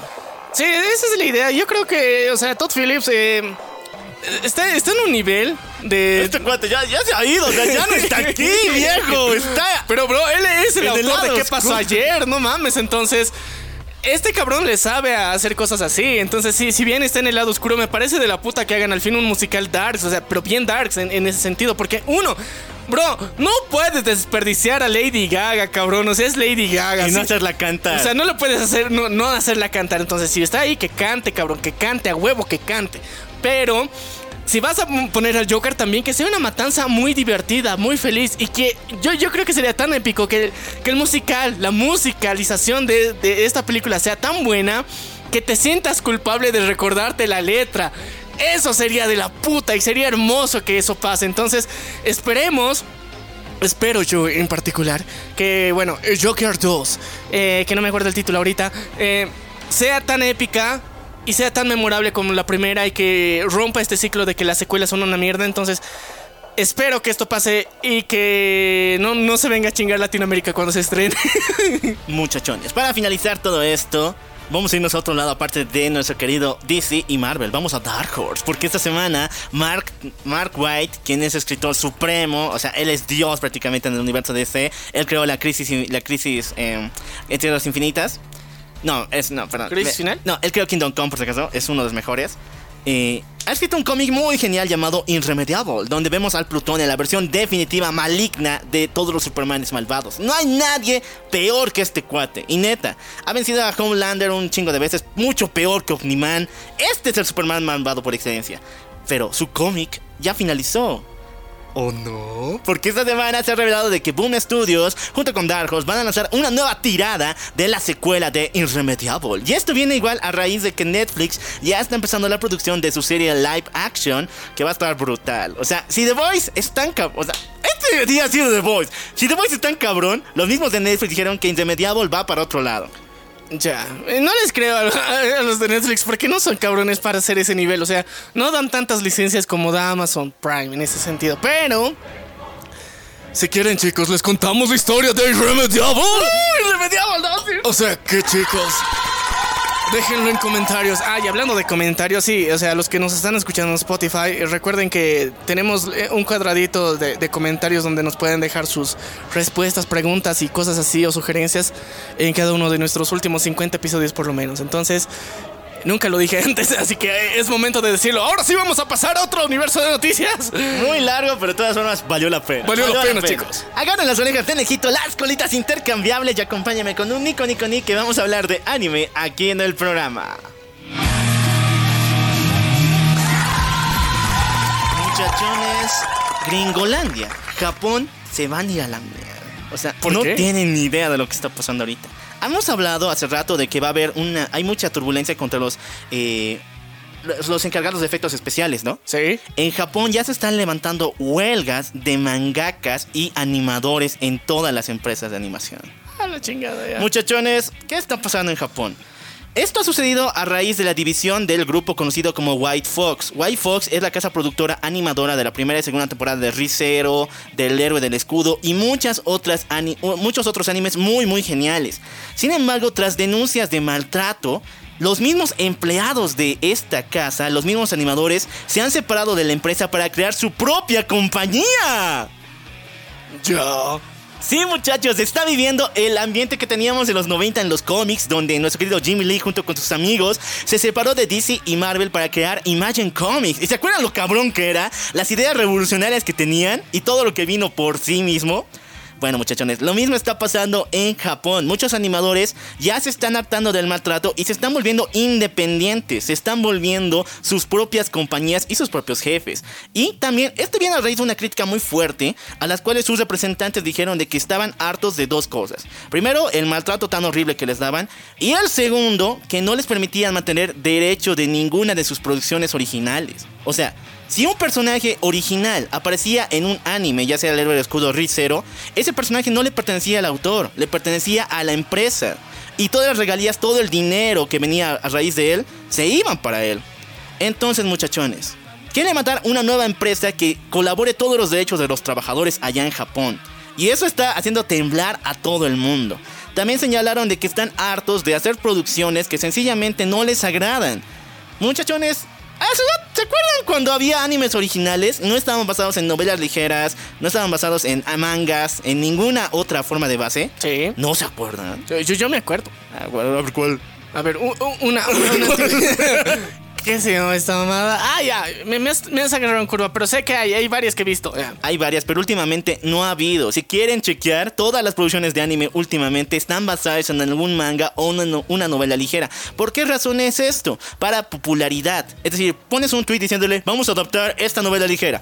Y su fanbase ahí se va a ir, ¡oh, el anime va a llegar! Y va a llegar con premio más. Pero, si digamos, esta es una obra original del productor, del animador Tantos Tantos, chécala. ¿Van a llegar likes?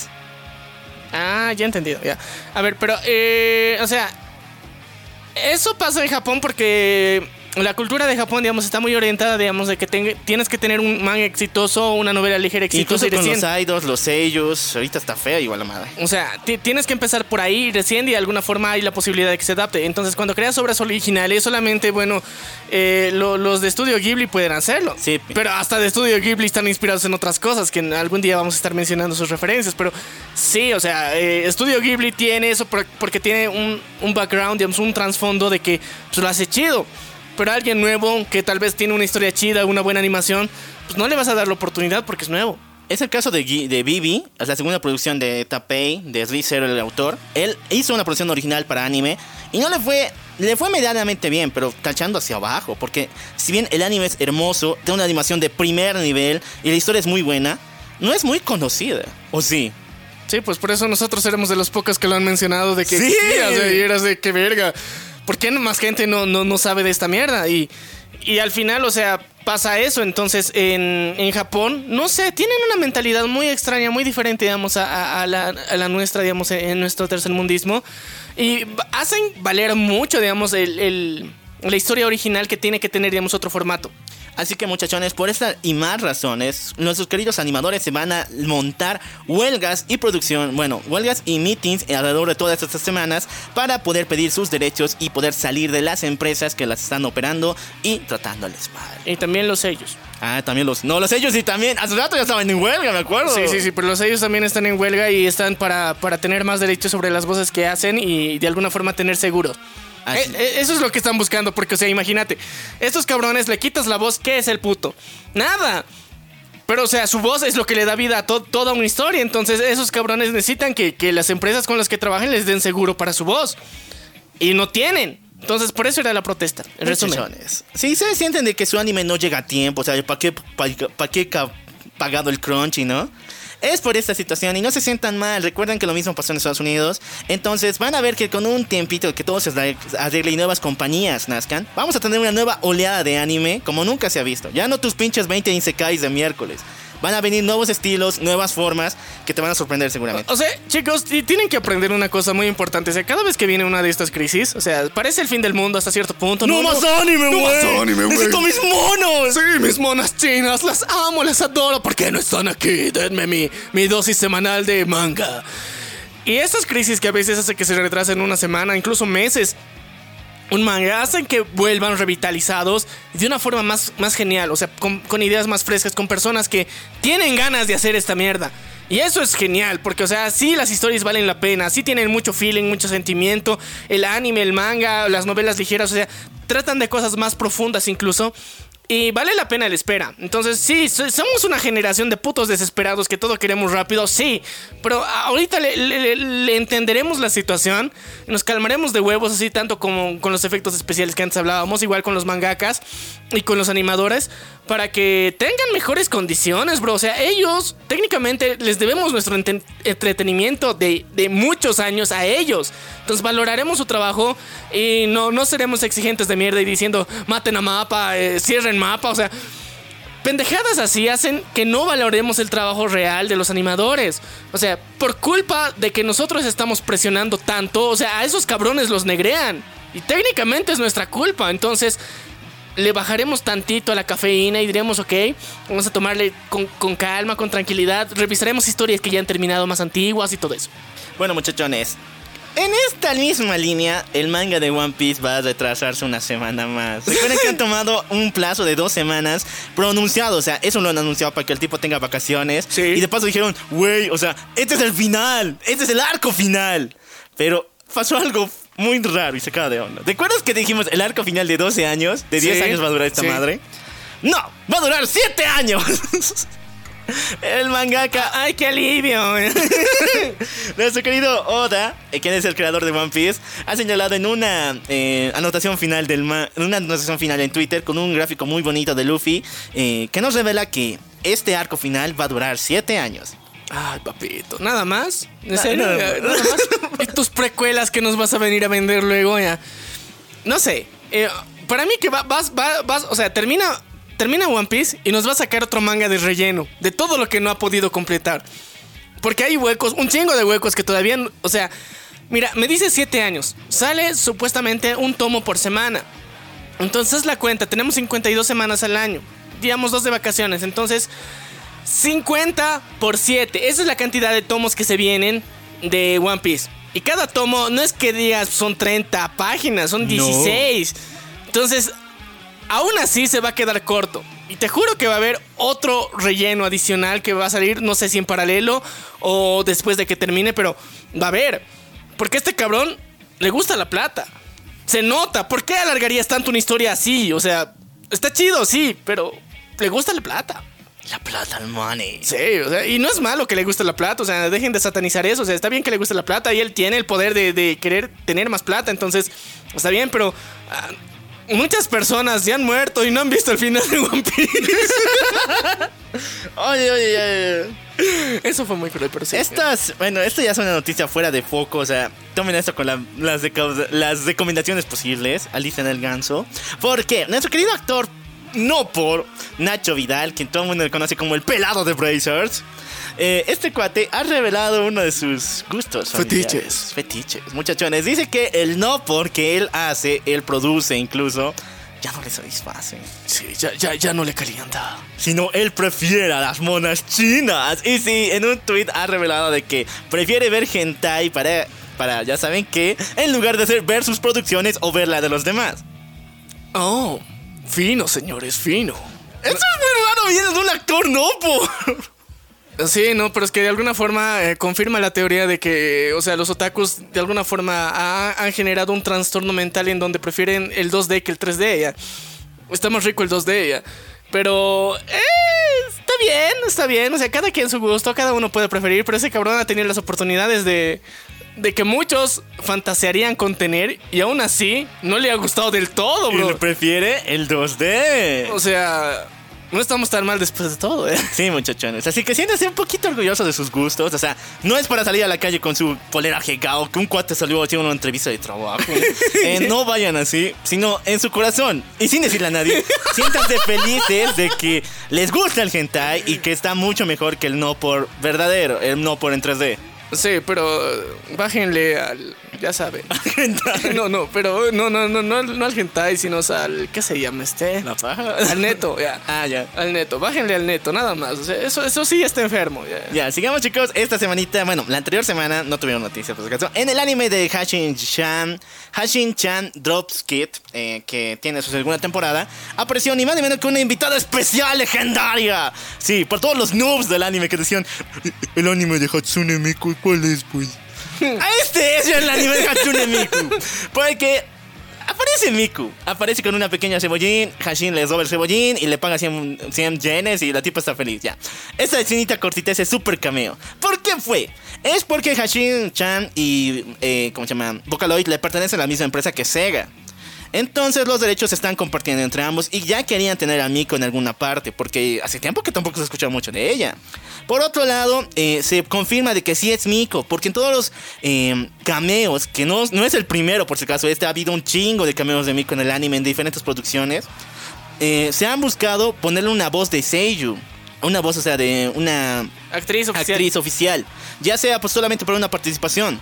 Pero en esta no pusieron una actriz de sello, pusieron su voz de Vocaloid. Así que sí, podemos confirmar que esta es la primera aparición oficial de nuestra querida Miku. Ya que en las otras producciones podríamos ponernos decir que es una cosplayer, porque no sé por qué, pero siempre sus cameos de Miku es en el cosplay.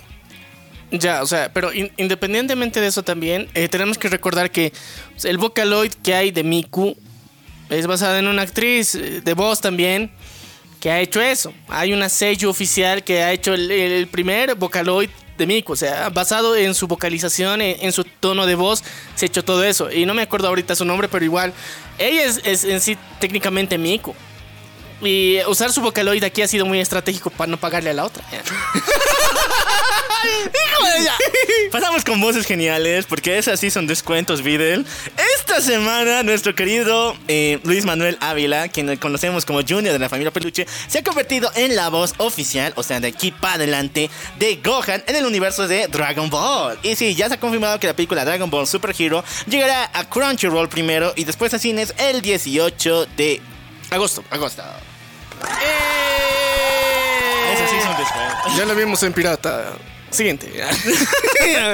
No sé por qué hubo mucho problema con esto. No están muy seguros porque adjudican de que que imite la voz del anterior eh, actor de voz no es actuar. Y ya, yo igual en el tráiler me, me zafó de onda diciéndole, pero suena idéntico. Y eso es- hasta cierto punto está bien, pero si lo tomas de ese lado, hay mucho que discutir. Eh, Me vale pito que esté y ya. O sea, que, que suene a Gohan. Para mí que suene a Gohan y ya. No, no me importa su profesionalismo. No me importa si es que es imitación. No, o sea, lo- ahí.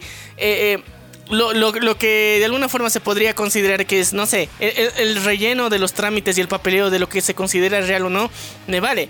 Ahorita yo quiero escuchar a Gohan y ya, nada más por eso voy a volver a ver esta pinche película. Así que, eh, tristemente, o sea, es una falta de respeto para los actores de doblaje, tal vez, pero me vale pito. Me vale pito. A mí también, por dos.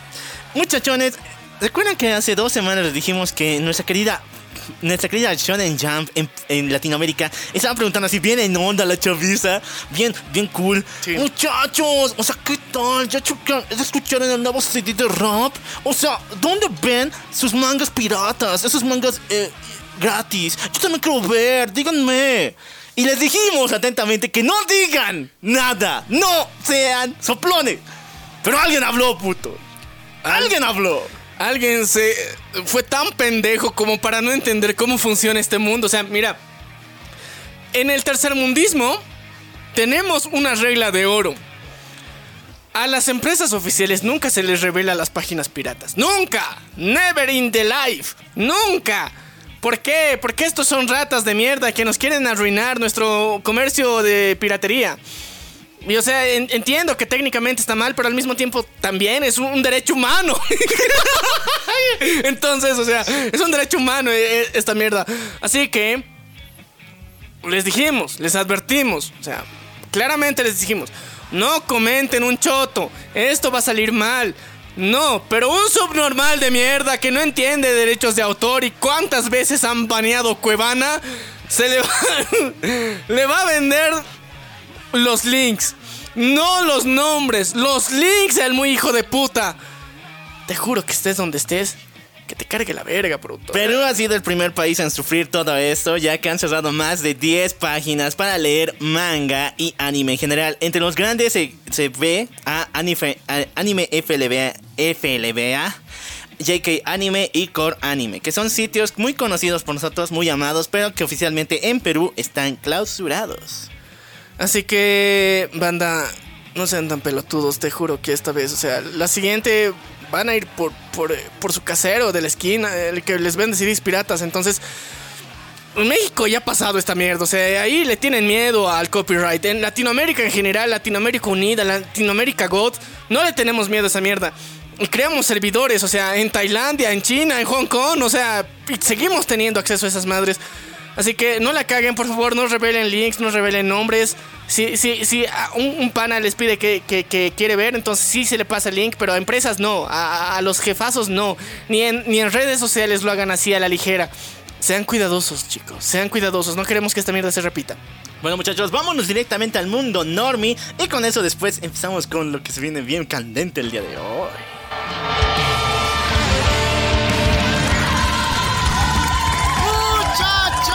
Ya ha salido la lista oficial de los nominados a los Emmy, la temporada de premios de la venganza del troll.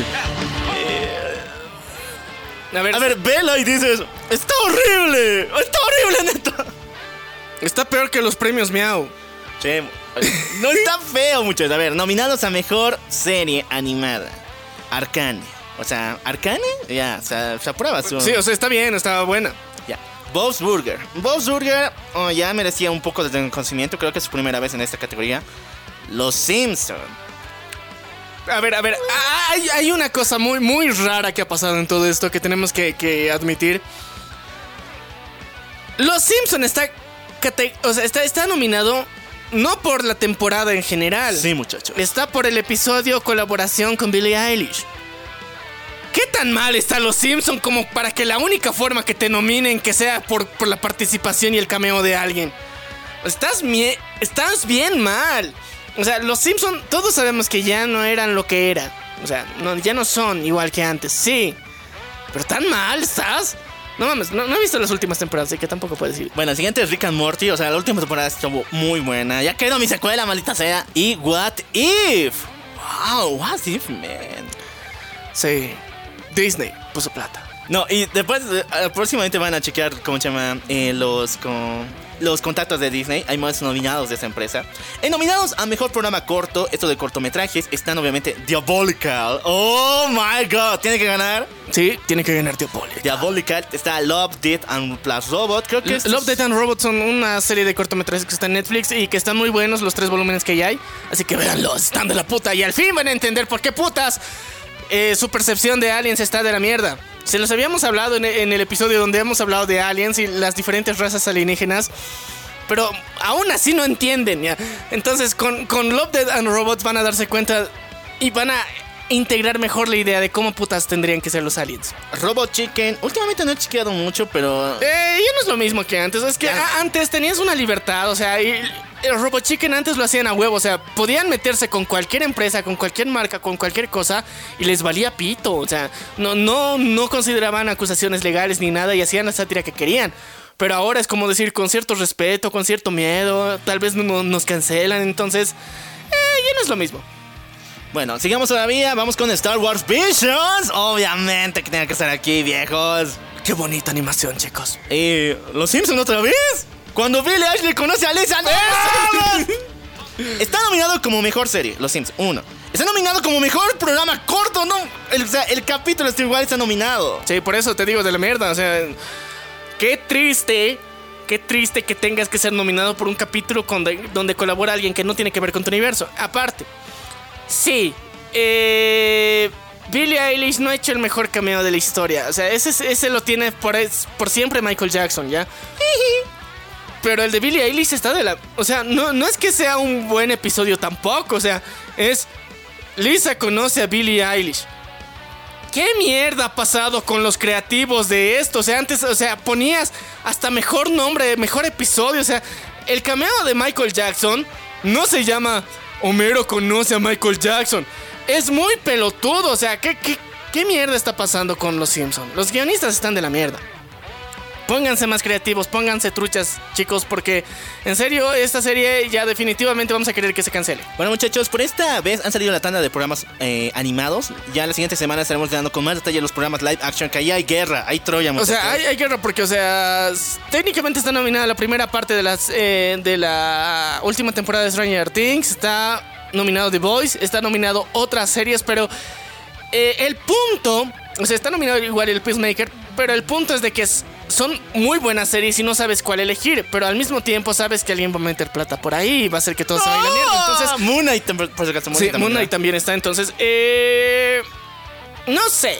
Ya hace, hace, hace tiempo les hemos dicho que ya no se la crean mucho lo de los premios porque la mayoría está comprado y bueno, el, el- el mayor mérito a eso hemos visto en, en los premios mexicanos, en los premios Miau. Sus votaciones más fake de mierda, o sea, ahí no, ni se dieron la molestia de disimularlo, o sea, todo se fue la mierda.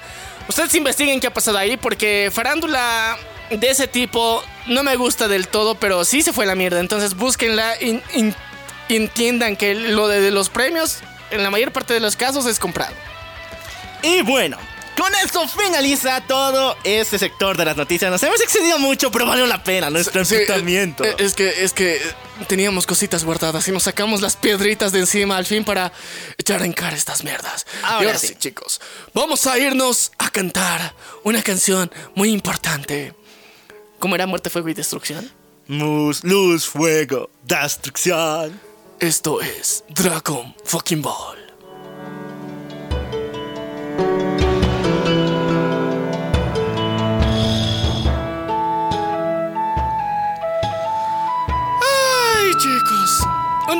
Una época, una época gloriosa, magnífica, hermosa, donde, bueno, en las televisiones locales empezamos a ver la historia de un pequeño niño Mono. Mono. Eh, sonaba raro al principio porque, o sea, era medio sacrílega la situación. No, pero imagínate, esto, está basado en un cuento chino que se llama Viaje al Oeste, donde sí aparece el Rey Mono. Pero aún así, si ves la serie de Dragon Ball y la comparas con Viaje al Oeste, dices, no, esto está más raro de lo que... O sea, esto es más extraño de lo que yo imaginaba. El contexto y la base no me explicó nada. O sea, sí, porque es chistoso. De la nada estás viendo de que una nave espacial está llegando a la Tierra y cuando llega a la Tierra inmediatamente aterriza y aparece un niño. Y un niño no muy normal que digamos, un alien con cola, pero se parece muy humano al mismo tiempo. Entonces, ahí generas la primera duda de qué putas está pasando aquí. Pero se ve muy cute el cabrón. Y de repente aparece una figura muy importante ahí. El abuelito. Y un abuelito que dices, wow. O sea, mira, está tan viejito este cabrón. Y aún así tiene el valor y, la capacidad de querer cuidar a un niño que no es suyo, que es técnicamente completamente adoptado y pues eso te conmueve el corazoncito, porque yo creo que es algo que en, la mayor parte del mundo eh, relacionamos bien, que es eh, la presencia del abuelito. Y tristemente, de repente vemos cómo toda esta mierda cambia y, bueno, se, va a la shit, el, el querido abuelito se, se muere. O sea, e, ese es uno de los momentos, o sea, más, más, tristes de la historia, pero o sea, ahorita lo estamos contando en orden cronológico. Imagínate, el abuelito se va a la shit, se muere. Y hay un huérfano con cola vagando por los campos de, Japón, pero que al mismo tiempo es muy autosuficiente gracias a, las clases de karate que le ha dado su maestro. No mames, o sea, es de las cosas más raras y locas al mismo tiempo. Como un niño, un huérfano tan independiente y al mismo tiempo tan cabrón, que va al lago y, y se saca un pecesote gigantesco ahí, solamente para morfárselo solito, o sea, y estás de wow. Y, al menos para mí ha sido uno de los momentos más geniales de, eh, de, Dragon Ball. Una de las partes que más me da un grinch, o sea, no, que me hace pestañear demasiado por lo raro que es, es el sentido de que Goku mató a su abuelo. O sea, pero no lo sabe. pero lo mató, güey. Esto pasó. No me acuerdo si lo vimos en el anime, no estoy muy seguro. Pero en el manga sucede de que Goku, eh, cuando se vuelve en Osaru por primera vez, es tan fuerte la explosión de energía que cuando Gohan, su abuelo, trata de ayudarlo, él sencillamente lo empuja y choca con una piedra. Así que, si bien no es un asesinato tan fuerte, es eso la razón por la que se murió su abuelo. Él tiene la culpa de la muerte. Pero ya no estamos aquí para culpar a nadie. Estamos aquí para darnos cuenta cómo ha evolucionado nuestro querido Goku, porque desde que se vuelve huérfano, otra vez, eh, empieza una aventura muy rara. Y el primer contacto que hemos visto que tiene es con nuestra querida, única y amistosa Bulma. La única y diferente de los años 90. Sí, al mismo tiempo era muy, muy chistoso porque era muy, muy sundere ella. Es que era cute y sundere al mismo tiempo. Ha sido uno de, de los giros más raros que hemos visto dentro de eso. Entonces, eh cuando empezamos con la historia de que esta muchacha tiene un radar muy raro y está buscando bolas.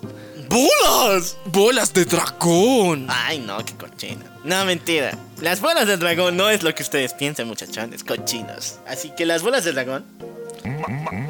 Las bolas de dragón son unas esferas de energía multiversal creada por los Namekianos, una raza alienígena, que convocan a un dragón que cumple deseos. Ya, sí, sí, o sea, todos lo sabemos. Pero nadie lo dijo tan chingón. nadie lo dijo tan chingón, ya. La idea es que, a ver, Goku empieza a evolucionar. Y según los datos estadísticos que tenemos del manga oficial y de todas las publicaciones de especialistas en el manga de Japón. Sí, chicos. Y, sobre todo los chinos, porque esos cabrones aman Dragon Ball, no sé por qué. Oye, sí, no. Estas, estos datos no son mamadas como los que salen en YouTube. Estos datos salen en el manga de Dragon Ball. El mismo Akira Toriyama los hace porque tiene un fetiche con ponerle numeritos cada vez a sus producciones. Entonces, ¿cómo empieza? ¿Con qué nivel de poder empieza nuestro querido Goku? Empieza con un poder de nivel 86 de fuerza. 86 de fuerza. Está mamadísimo, está muy chingón. Y en el primer, en, el primer arco de Dragon Ball, que es el, el, torneo de artes marciales que tiene, donde tiene que de alguna forma buscar un maestro con el quien, con quien enfrentarse y todo eso, pues ahí conoce a muchos amigos. Y entre ellos está uno que le va a acompañar a lo largo de toda la existencia. Y estamos hablando de nada más y nada menos que Krillin. Krillin. O, Cachito, como el, el, primer doblaje, ¿te acuerdas? cachito. Cachito. ¿Por qué le decían Cachito, puta madre? Oye, Goku era cero. Sí, pero Cachito. Cachito. No suena culero, ya, pero ¿por qué ya? La cuestión es que, a ver, en el inicio, Krillin se supone que tiene un poder de nivel 68, ¿ya? Adicional a eso, vemos que el novio, el novio de Bulma, es un peleador muy mamadísimo. Es, ya es adulto, ya es jovenzuelo. Este, este cabrón pandillero. O sea, que, que, anda por el barrio, pero al mismo tiempo es la mala influencia para Bulma. Llamado Yamcha. Es tan rudo que tiene un poder de nivel 34. Es tan rudo. Puta no, mamadísimo. muchachos, antes de que se rían, ah, el Yamcha, posición fetal, está levantando ya el 3-0. En los años nove, no sé, de 70 esta madre. En esos años de cuando salió el primer manga y los primeros volúmenes del anime, Yamcha era Dios. O sea, no había nada más cabrón que Yamcha. Y lo que pasa con él es que también tenía un raro miedo a las chicas. Sí, es que técnicamente quería ser novio de Pullman. Y era el novio de Pullman, supuestamente. ¿Era el novio de Pullman? No, nunca fueron novios. O sea, Bulma sí quería con él, pero él tenía miedo a las chicas y se escapaba cada vez que había insinuación. Y al final sí develan sus sentimientos, pero no llegan a, casi nada. Ya, la cuestión es que la, la vez que se pone más rudo, Yamcha llega a su poder a nivel 57. Bro, ni siquiera les has acariciado las toronjas a Krillin con ese nivel de poder. Pero aún así, en Japón, este cabrón o sea, les gustaba a, las muchachonas. Eran de, wow, míralo, es rebelde, es un fragido. Y no sé, o sea, es independiente, tiene moto. La cuestión es que después ya vamos descubriendo que hay otros personajes que también están mamadísimos. Como es nuestro querido maestro Roshi. Y a ver, el maestro Roshi, que de alguna forma estamos viendo cómo, cómo aparece aquí, tiene un poder en, su estado normal de nivel, nivel 75. Pero cuando este cabrón se pone en su forma mamadísima ultra instinto, tiene el poder de 120. Uh, no, no, no. Pero cuando lanza el Jameja, tiene un poder de 170, porque es una de las cosas más locas que hemos visto. Y sí, el maestro Roshi es el que tiene originalmente la técnica del Jameja. O sea, no Goku se la aprendió de la nada muchos no han visto Dragon Ball. O sea, el maestro Roshi es el maestro Roshi porque el maestro les enseña el Jamejameja. Y por eso Krillin también sabe hacerlo. Por si acaso, eso, eso faltaba. Krillin sabe hacer el Jamejameja, no solamente. No, sabe hacer el Jamejameja. El, el Kensai. Sí. Entonces, eh, al principio, digamos, es una de las técnicas más, más complicadas que eh, no pueden lograr la primera, pero es un bonito ver el entrenamiento. A mí me encantaba el entrenamiento cuando iban a, a llevar leche a, los cerritos de, los vecinos, eran entregadores de leche. No, pero también estaba enfermo el tipo porque les hacía vestir con Baby Doll. Sí, pero eh, obviando los fetiches del maestro Roshi, que en serio está muy enfermo, eh, estaba chido, estaba chido. Pero ahí conocemos también al suegro. ¡Ay, no, el suegro! ¡El suegro! El suegro, Ah, nadie sabía que iba a ser el suegro, pero hasta ese momento era de alguien mamadísimo chingón que de repente parecía que te iba a partir la madre. Y uno de los discípulos principales del maestro Roshi. Hablamos de. Oxatan. Uh. A ver, chicos, eh, Ahí se supone que tenía una especie de reino, una especie de pueblo, algo así, eh, que era el jefe, jefazo y que bueno, le ayudan en una de esas misiones gracias al maestro Roshi y gracias a, sus dos discípulos de ese momento que era Goku y Krillin. Pero estaba muy bonita la situación, estaba muy, muy tierna, pero ahí aparece, hace su primer cameo y apareció nuestra querida Milk. O en japonés. Chichi. Me queda más japonés. O sea, Chichi. Así, muchachos. marrano. Nuestra querida Chichi hace su aparición por primera vez ahí. La vemos cómo hace su primer interés amoroso a Goku. Cómo de alguna forma, primero entre vergüenza y putazos, nace el amor. Para ella. Para ella. Porque hasta ahorita sabemos que solamente ella la ama. No, y de paso, ahorita sabemos que Goku nunca la ha besado esas cosas. ya, ya. Ya, ya, sí. Luego tenemos eh, eh, el, primer, eh, el primer torneo de artes marciales donde se supone que tienen que luchar a muerte. Y es uno de los, de los momentos más épicos porque conocemos a otros tipos de... de luchadores. luchadores legendarios. Me, me acuerdo mucho de Bacterian. Este cabrón, o sea, era un cochino de mierda, pero tenía un superpoder que era ser apestosín. Era el Wario del universo de Dragon Ball. Sí, o sea, era un cochino de mierda, pero sí, eh, sabía utilizar ese como, como un arma y un poder para todo esto. También eh, me acuerdo del gran dinosaurio Jiran. Ese cabrón también dio una pelea medio cobarde, pero sí, estuvo, estuvo de alguna forma... Te ayuda a familiarizarte con el universo de Dragon Ball donde hay, o sea, dragones o animales que hablan. Ya. Sí, muchachos, en Dragon Ball todo habla, no importa que sea una roca, un palo. Y no, neta, no estoy mintiendo, todo habla. Sí, todo habla. ¡Ay! Me he olvidado de uno de los detalles más importantes. ¿Se recuerdan del un ulón sagrado? Su, pinche bastón de Goku, ah, pues. Sí, el bastón de Goku. El ulón sagrado, e- esa mierda no la han vuelto a utilizar tan seguido hasta, eh, bueno, desde la saga de Majin Buu. en La nube voladora, o sea, cada vez que aparece todos dicen, ¡Uh, no, la nube voladora! ¡Infancia, güey! ¿Y por qué es tu pinche infancia? ¿Por qué no la utilizan tanto? Bueno, aquí sí, en, en Dragon Ball sí lo utilizaban todo el rato, pero mientras estaban en el entrenamiento con el maestro Roshi no la podían utilizar. Sí. Y aparte, la leyenda de la nube voladora empieza porque solamente alguien de corazón puro lo puede utilizar. Es como el Mjolnir, pero de nube.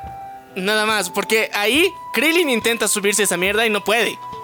Porque no, él tenía malos sentimientos. Pero Goku, que es un boludo, sí puede. Mejor aclaración no ha habido. Mejor Sí, o sea, es que, es que a- a- así funciona esta madre. Y bueno, aquí conocemos a nada más y nada menos en este torneo a Jackie Chun. No, no, ese sí es un brutal combatiente. O sea, ese imponía los torneos. Y por si acaso, aquellos rumores de Miami que decían de que Jackie Chu era el maestro Roshi no son verdad. O sea, chicos, tienen que sacarte esa idea de la cabeza. ¿Verdad? Sí. ¿Por qué? Porque Jackie no era el maestro Roshi. Sí era. Ah, se la mataron. Eh, de- deja muy confusa esa situación, pero fue uno de los mejores torneos y estabas de wow. Eh, ¿Qué formas de que un maestro demuestre a sus, a sus queridos alumnos? Puteándolos. Puteándolos. Enfrente de todos. Sí. Y la cuestión es que el entrenamiento sigue. Aquí Goku ya eh, se, se enfrenta a uno de los principales enemigos que le va a dar el cuello y le va a querer cazar. De ahí en adelante, la patrulla roja. La patrulla roja, chicos. La patrulla roja no, no, no aparece única y exclusivamente en la saga de Cell. No, tampoco en Dragon Ball Super.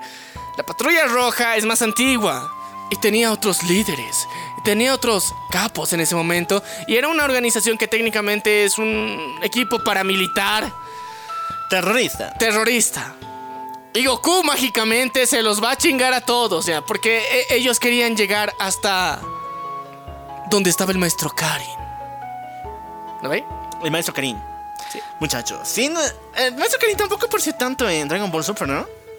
Ah, sí, pero o sea, era importante al principio. Era muy importante este pinche gato. Y el es que era un gato. Y vivía en una torre súper elevada que solamente podía ascenderse por una especie de bastón. Sí, eh, que, que- que se conectaba supuestamente hacia el cielo y solamente los más chingones, los más entrenados, los más capaces podían llegar hasta ahí. Muchachos, Y- no podías volar. Incluso en Dragon Ball, volar es una técnica. Tienes que aprender a volar. Sí, tienes que aprender a volar, pero al principio en Dragon Ball, o sea, no podías volar. Entonces, eh, Goku tenía ventaja por la nube voladora, pero la nube voladora no siempre estaba. Y aquí había una leyenda de que el cabrón que logre trepar ese- esa pinche varita infinita iba a llegar a conocer a uno de los verdaderos maestros de las artes marciales e- y, y él iba a curar su cansancio con algo mágico, ¿ya? Con una técnica mágica. Ahora todos sabemos que son las semillas del ermitaño, pero en ese momento no sabíamos, ¿ya? Entonces era de, wow, ¿quién va a poder lograr? Entonces, ¿Goku hará esto? Y bueno, en toda esa travesía conocemos a la patrulla roja y bueno, ahí está el principal villano de esta saga. Está nada más y nada menos que nuestro querido Tao Pai Pai. Eh, Tú, Pai Pai, tiene un pedo con México. En serio, todo el mundo dice de que se parece a un actor muy famoso. E incluso al mismo actor le han hecho tanto bullying que él mismo tiene que vestirse de Tao Pai Pai para darle gusto a los fans. Sí, no, no lo ubico, así que... Eh, ese cabrón, pero de alguna forma dio buena pelea durante buen rato y como Goku ya se estaba conteniendo y ya no quería ser eh, versión mono, entonces fue una de las peleas más rudas que tuvo y ahí, o sea, Goku demostró su poder que, se lo elevó del 85 que era hasta 125, bro. Y mientras tanto, Tao Pao y Pai era un digno rival porque él tenía el poder de 110 y cuando se ponía ultra mamadísimo llegaba hasta 120, entonces... Aquí nos damos cuenta de que generalmente cada vez que Goku se enfrenta a un villano, este cabrón tiene que tener su poder igual, un poquito menos, porque Goku cuando, cuando, cuando le da duro al entrenamiento, de repente, ¡pum!, le aumenta 15 puntos, 20 puntos de la nada. Sobre todo con el Kamehameha. Eh, sí, Tao Pai se parece mucho a Teo González. Ya encontré en dos pinches mexicanos. El detalle de todo esto es que Tao Pai también era un maldito asesino. O sea, en Dragon Ball Super y en Dragon, en Dragon Ball Super no hay mucha violencia, pero en esta mendiga serie de los primeros hay una violencia a por mayor. Hay sangre, tripas por todas partes. Y el mayor asesino de toda esta historia era Tao Pai Pai. Eh, Era una de las cosas más loquitas que, estábamos viendo hasta ese momento. Y, o sea, había terrorismo. eh, ellos querían conseguir primero la- las, las esferas del dragón. Para pedir un deseo y de alguna forma gobernar el mundo. Y ese era el principal problema. Porque, o sea, Bulma quería encontrarlas para, para saber qué poder tenían, analizarlas bien. Pero mientras tanto, eh, la patrulla roja quería chingarse a todo el mundo. Y es una que sería interesante, porque si bien hay otros enemigos que se podrían considerar a cierto punto memorables, eh, no lo son tanto, porque eran el parte del ejercitito que tenían estos cabrones y bueno, al final, Goku se los dobla a todos. Y ya, y ya. La regla. La, Goku regla. dobla. No, Goku le gana. Sí, Goku gana. Goku gana. E- esa es. Luego tenemos una especie de viaje al pasado que es muy triste al mismo tiempo, pero necesario. Aquí es como llegamos al torneo de Uranai Baba. En el más allá. Porque Urarai Baba, porque es una brujita que es la hermana del maestro Roshi. Sí. Y eh, para muchos no, no la conocen de repente ese cameo dice, ¿quién putas es esa bruja? Es una Naibaba, bro. Respetala esa cabrona, tiene poderes. Aparte de tener poderes, ve el futuro y el pasado y al mismo tiempo, en su eh, gran esfera mágica, puede ver todo lo que está pasando en otros lugares del mundo. Y aquí empieza este torneo extrañamente mágico, ¿ya? Eh, que, que vemos a... O sea, este es el primer acercamiento que vemos con, con el universo, con mundos del más allá. O sea, el mundo de los muertos y el mundo de... El mundo de los muertos en los dos sentidos. El infierno y el cielo. Fue raro, fue ultra raro llegar a ese punto, pero sí, o sea, lo hacían de una forma tan, tan bonita, en el sentido de que te, te- era la continuación de la historia y aquí vemos la gran reunión que te parte el corazón, pero era necesario. Gohan, el abuelo de Goku, reaparece Como un contrincante en el torneo. como su abuelo. Ay, no. Y es, es uno de, lo- de, de las situaciones más, más complicadas porque, a ver, un, un dato que me he olvidado decirles que, que muchos se olvidan es de que el abuelo de Goku, Gohan, es igual otro alumno del maestro Roshi. Chippy. Porque muchos piensan que Gohan era el maestro del maestro Roshi. Y no, es el discípulo del maestro Roshi. Entonces, este cabrón también había logrado perfeccionar y lograr la técnica del Kamehameha. También Oxatan es otro que sabe hacer el Kamehameha, pero no le sale tan bien porque él se descuidó la- y la vida golosa y la buena vida y la poca vergüenza le hizo eh, volverse mamadísimo y de gran tamaño, pero no perfeccionar sus técnicas y habilidades de, de pelea. Pero mientras tanto, Gohan sí. Y en este torneo vemos el Super Kamehameha entre Goku y Gohan. Fue épico. Fue épico. Y aquí, eh, Goku, como no tuvo tiempo de entrenar para irse al otro lado, seguía con su nivel de 125. Pero cuando saca el Super Kamehameha, llega al poder de 140. Pero su abuelito no es ningún pendejo tampoco. Él tenía el poder del 123. Pero cuando lanza el Super Kamehameha, es de 137. ¿Ves? O sea, tres putos puntitos. Por eso ganó Goku. Te odio, Akira Toriyama, te odio. Tres putos puntitos. O sea, según la lógica de Kira Toriyama, por tres puntos, puntitos, o sea, ganó. Ni le ganó la nostalgia, ni que su abuelito, ni nada por el estilo. Con todo y sin miedo, el Jame Jame Ja lo lanzó. Y sí, fue un momento memorable después porque se abrazan. Abuelito, puta madre, qué, qué, qué miércoles, qué nostalgia. Aquí es donde los verdaderos machos vienen a llorar. Sí. Pero bueno, luego pasamos a ya una evolución más allá. Hay otro torneo. El torneo de las artes marciales. O en japonés bien chingón, el Budokai Tenkaichi. Eh, eh, el Tenkachi Budokai. Ya. La cuestión es que en ese torneo otra vez ya vemos que han entrenado más chingón, más, están más, más mamadísimos. Y aquí Krillin aumenta su poder. Llega a un punto en donde está en 115. Está casi, o sea, a- a 10 puntitos de alcanzar a Goku. Pero Goku ya se chingó a su abuelo. Entonces, ¿eso qué te da? Power-ups más chingones. Porque, o sea, si te chingas a tu familia, eres más independiente, eres más libre. Y Goku llega al 150, bro. 25 puntos. Aumentó por chingarse a su abuelito. No lo digas tan feo. Pero es que sí, así sí juega. Ya, bueno, Cachito no estaba pensando. No puede alcanzar a Goku. No puede alcanzar a Goku y era técnicamente su primer contrincante. Aquí Yamcha se puso mamalón, mamadísimo, se entrenó y llegó a 102. Y también saca el Kamehameha. Y aprendió el Kamehameha gracias al entrenamiento del maestro Roshi y bueno, técnicamente por la ayuda de Goku también. Y por si acaso, si se preguntan por qué no utilizan el Kamehameha en, en el Super o en Z, esos son sus pedos de ellos, déjenle. Sí, ya, vamos a explicar nuestra teoría más adelante, pero ahorita ya, en este punto de la historia, Yamcha puede sacar un, cien- un Kamehameha y esto le eleva el poder hasta 115, al nivel de Krillin, Uh. con Kamehameha. Pero luego está Goku. Este cabrón, no mames ya. Saca Kamehameha a nivel 195. Este cabrón sube 45 puntos con Kamehameha. Y mientras tanto, Krillin. Ay, no, Krillin. Sube 12 puntos. 12 mugres puntitos. Y aquí conocemos a uno de, de- Bueno, de los personajes en ese momento villánicos: Ten Shin Han. El tercer ojo. El cuate de la meditación profunda que elevó el tercer ojo y lo despertó. Y técnicamente también pertenece a otro, ¿cómo se diría? A otra escuela de artes marciales. Y él es el máximo representante. Y ahí conocemos a Chaos. Nunca he entendido si era su hermano o no. No, no era su hermano. Es- Eres como su amo- mejor amigo. El niño mimo. El niño mismo, sí, ya. La El niño bomba. Sí, el niño bomba. ya. ¿Cómo es? Dodonga, ya. No. Su técnica de, de explosión. Ah, Dodonga, sí. Dodonga.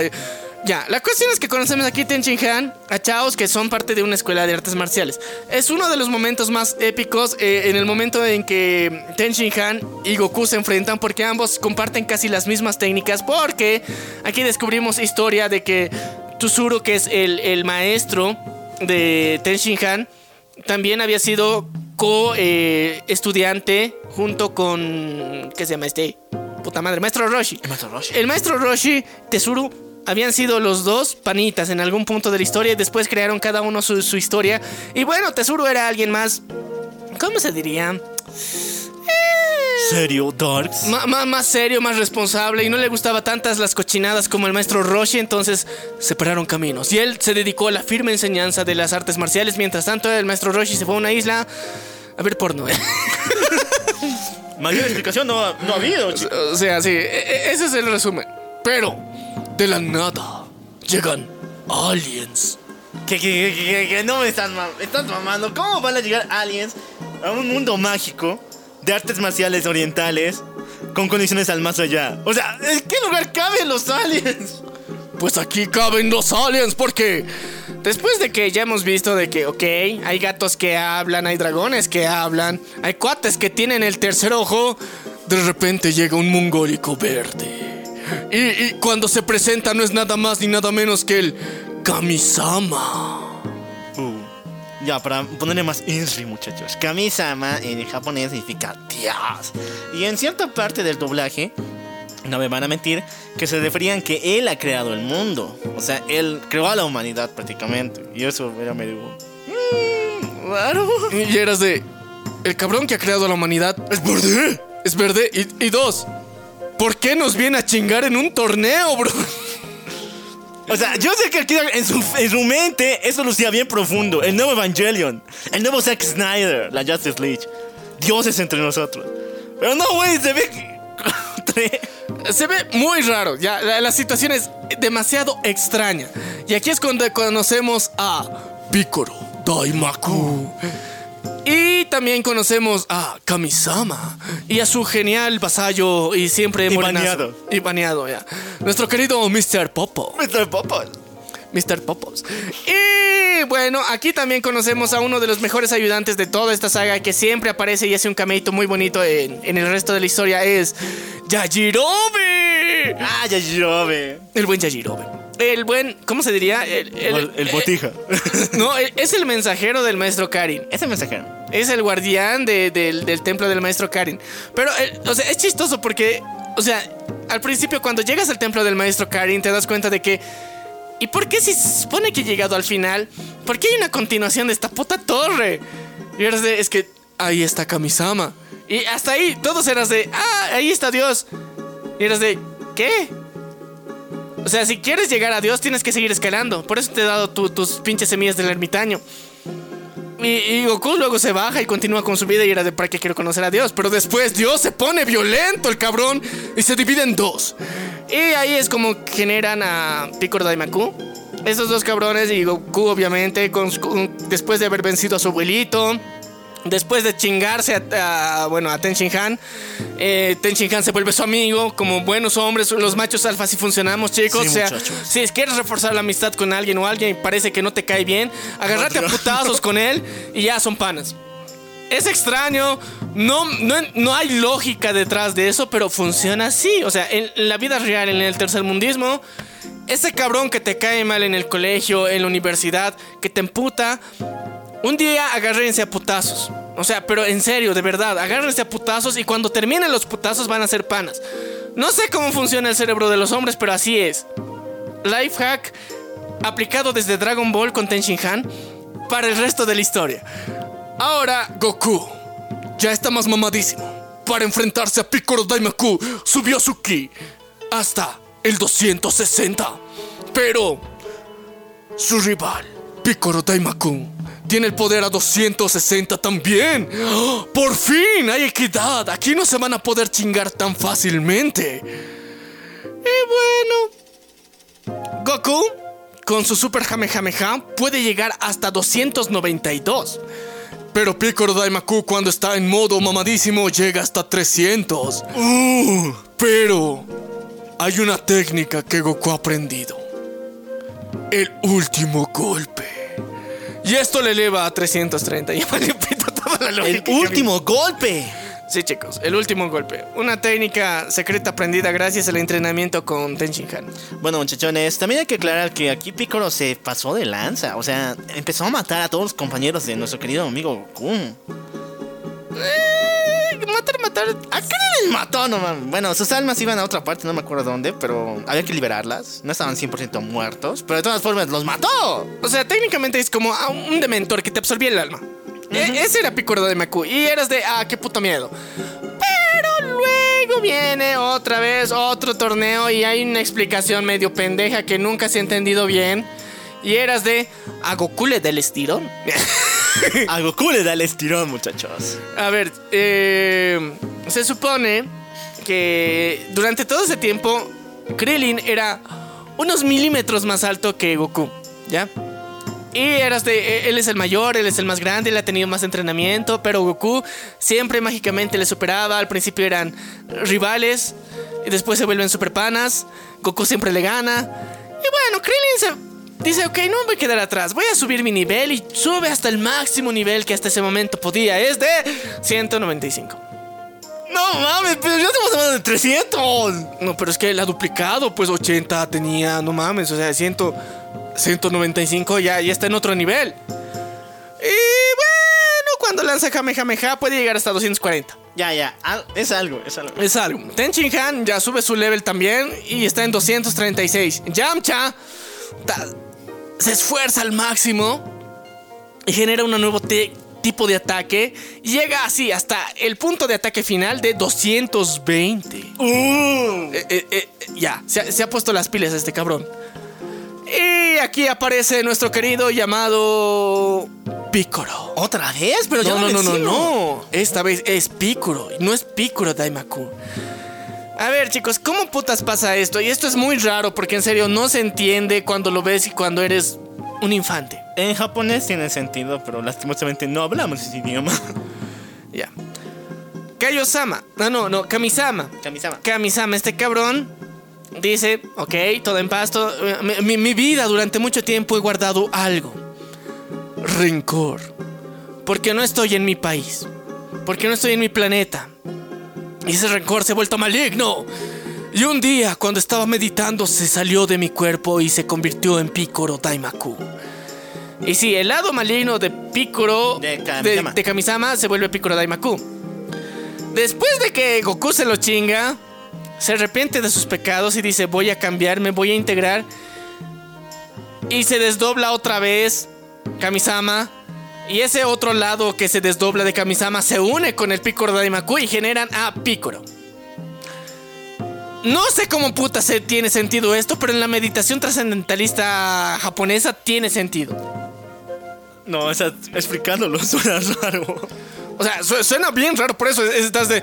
Pero técnicamente, Piccolo es Kamisama. Sí, pero no. O sea, sí es una parte de Kamisama, pero es la unión de dos partes de Kamisama que él mismo ha creado. Y recordemos otra cosa muy importante. Los namekianos o los namekuseyanos. Namekianos era mejor. Estos cabrones nacen por huevos. ¿Ya? Entonces, cuando llegas a un nivel supremo de meditación, cuando ya eres viejo, creas los huevos para generar tu especie, ¿ya? Entonces, como Kamisama era viejo, solo podía generar un huevo. Y ese huevo era la otra parte que se une con su parte maligna y crean un joven nuevo ser llamado Picoro. Eso es lo que pasa. Ahora Picoro, como se ha unido con el lado maligno de, de Kamisama, pues tiene ganas de hacer reventón. Entonces se viene a la Tierra y se quiere chingar al cabrón que antes le ha chingado a su otra parte maligna. Entonces va y Goku le da el estirón, crece, se vuelve más mamadísimo y llega al poder de 368. Y bueno, luego de repente se pone en Super Jamejameja. Y el Super Jamejameja de Goku ya no anda con mamadas, ahora se doble el poder porque ahora ha ¿Eh? llegado al poder de 768. Me estás mamando, eso es demasiado power. Pero hasta aún ahora, hasta ahora. Hasta ahorita sí. Y mientras tanto, también ahí aparece en ese torneo mismo. Chichi. Milk. Yo sé que hoy en día nuestra querida Milk, eh, Milk, Milk eh, no, era, no es muy querida por el fan, pero en aquel entonces era la waifu. O sea, estaba Bulma y luego estaba ella. Sí, o sea, estaba a un nivel bastante decente. eh, e incluso, o sea, te- lo que le hacía más resaltar en comparación a Bulma era que ella sabía pelear. Y se quería chingar a todos también. Y va a ese torneo únicamente para ver a Goku. Y bueno, le dan los, los madrazos de la vida, pero aún así está feliz por ver a Goku. Y bueno, es uno de los torneos más, más loquitos porque también eh, Picor se pone salvaje, casi destruye todo el torneo y demás. Y bueno, se supone que hasta ahí habíamos llegado a- al culmine de uno de los enemigos más brutales de la Tierra. Y Piccolo dice, voy a reflexionar, voy a cambiar mi destino, voy a meditar. Al cristianismo. Sí, va- y, y se va eh, a, a- a- no sé, al desierto a meditar y a reflexionar sobre su vida. Después de los putazos que le da Goku. Y aquí otra vez la historia va a cambiar de forma muy rara. No, pero si va a cambiar, tenemos que ponerle musiquita de cambio. Porque el cambio hace que todo cambie. Valga la redundancia. Y aquí es donde vemos la llegada de uno de los villanos más temibles, más recordados y panita, por cierto. Radix. Este cabrón llega a la Tierra y tiene un poder nunca antes visto. Llega con 120, no, con 1100, 1220 de poder. 1220. Hasta ahorita nadie ha llegado a ese punto. En la tierra, güey. Nadie en la tierra. Y, bueno, nuestro querido Piccolo siente el ultra instinto y dice: Siento un ki acercándose. Siento una presencia. Y es así como vemos la llegada de Radix. Luego en una ova nos enteramos de quién era Radix y demás, pero hasta ese momento él estaba buscando a alguien. A Kakaroto. Kakaroto. ¿Quién putas es Kakaroto? Nadie lo sabía hasta ese momento, pero al verse con Goku, se pelean y dicen, tú, pinche sanguijuela, no me vas a poder vencer porque tu poder es de 216. No puedes lograr hacerme nada, no puedes hacerme ni caso, o sea, no mames, no vas a poder hacer absolutamente nada. Y en un sacrificio ultrahumano, unen poderes Piccolo y Goku y se chingan a Radix a través de un... ¿Qué se llamaba? ¿Mankenju? Mankenko Sopon. Mankenka, ya, de Mankenka. Sí. Y se chingan a Radix solamente con ese ultrapoder. Y mientras Goku estaba agarrándole como perra a Radix y así se, se mata, matan a Radix. No, pero Goku, algo le sucede. Porque aquí es, vemos por fin la muerte de este héroe legendario. Pero, como dijimos hace rato, estos cabrones viven en otro plano, el cielo, el infierno, y ahí es donde van hacia el reino del cielo. Sí, el reino del cielo. Y ahí conocemos a un nuevo dios, el cual se llama ni más menos que Kaiosama, el cucaracho. ¿Es una cucaracha? Es un, es un insecto ya, con eso me basta. Ya, eso es, ya es una especie de insecto. super dios, eh, creadísimo, mamadísimo y ya. Y, y se da cuenta de que Goku, de que, ok, este es un cabrón universal. Voy a entrenar con él, o sea, se da cuenta de que hay alguien chingón y quiere entrenar con él. Empieza un patrón de conducta muy raro de Goku que quiere entrenar siempre, ¿ya? O sea, es muy fitness este men. Y con, con nuestro querido Kaiosama, ya en el otro lado, con Uriolita y todo, se pone a entrenar, se pone mamadísimo, eh, hace una misión y se cae el infierno, ahí conocemos a Emma Sama, que bueno, es el regenteador que te dice a dónde vas a ir. Eh, y bueno, también... También eh, hay que decir que Goku ya era padre. Sí. O sea, chicos, ¿cuánto tiempo ha pasado? Dos años. O sea, Goku es padre a los 17, 16. 19, creo. A los 19, muchachos. Wow. Y es, y es padre. O sea, después del torneo, Y tu padrastro. ya, o sea, después del torneo de, de- de artes marciales, cuando se enfrentan con Piccolo, le cambia el chip la vida a él. Dice, he salvado a Milk. Y Milk se, supuestamente, según el canon que ha dicho Akira Toriyama, se, se- se le declara, él acepta, se casan ese mismo verano, después empiezan a vivir juntos. Sale la Bendy. eh, Goku se vuelve granjero. Luego llega Radix. Y luego, bueno, los panitas ex enemigos se encuentran, se lo chingan y bueno, dejan un huérfano en la tierra. Y aquí, Piccolo le entra el remordimiento. el remordimiento. El dolor. Dice, puta, he creado un huérfano, bro. ¿Qué voy a hacer? O sea, pero si él es hijo de Goku que una vez me chingó, pues tiene potencial para ser cabrón. Entonces, ¿qué tal si lo entreno? Y así es como No, pero recuerden que no, lo, no, se lo, no le envió una solicitud de invitación. O sea, no fue la carta diciéndole, oye, está el Gohan, ¿qué tal si te entreno? No, el maldito entró y se secuestró a Gohan. Sí. Eso no suena nada bien. Y eso le baja puntos a mejor padre del año, como dicen los ñatos. Ya, o sea, sí, pero no, es que, es que es, es muy, muy choqueante y muy traumante la vida de Gohan desde ese momento. O sea, Se muere tu papá. se muere tu papá. Llega un chango verde que te secuestra, te bota en medio del desierto y cada día te trae una botellita de agua y te dice, sobreviví. ¿Qué mierda ha hecho este cabrón para merecer esto? Es un bebé. Pero aún así, eh, el buen padre del año, Piccolo. Eso suena peor de lo que sea. ¿Te imaginas tan mal está el mundo como para que él sea el mejor padre del año? Oye, eso para Twitter, man. Sí. Mal está el mundo. Eh, Pero ya, la cuestión es Piccolo lo entrena, lo entrena, lo ablanda, lo vuelve macizo al cabrón, le dice, tienes que entrenar duro, tienes que volverte un macho. Tu padre era chingón, así que tú también puedes ser chingón, tú lo llevas en la sangre.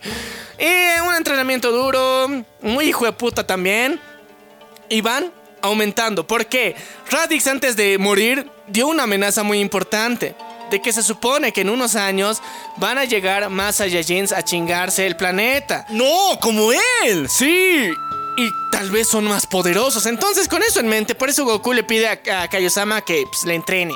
Y bueno, Piccolo, que no sabía que existía Kaio- eh, Kaiosama, entonces dice: Ok, vamos a entrenar a la Bendy de Goku. Y así en dos, dos años, ¿cuántos son? ¿Dos años? ¿Tres años? Dos años, creo. un Dos año. años, creo.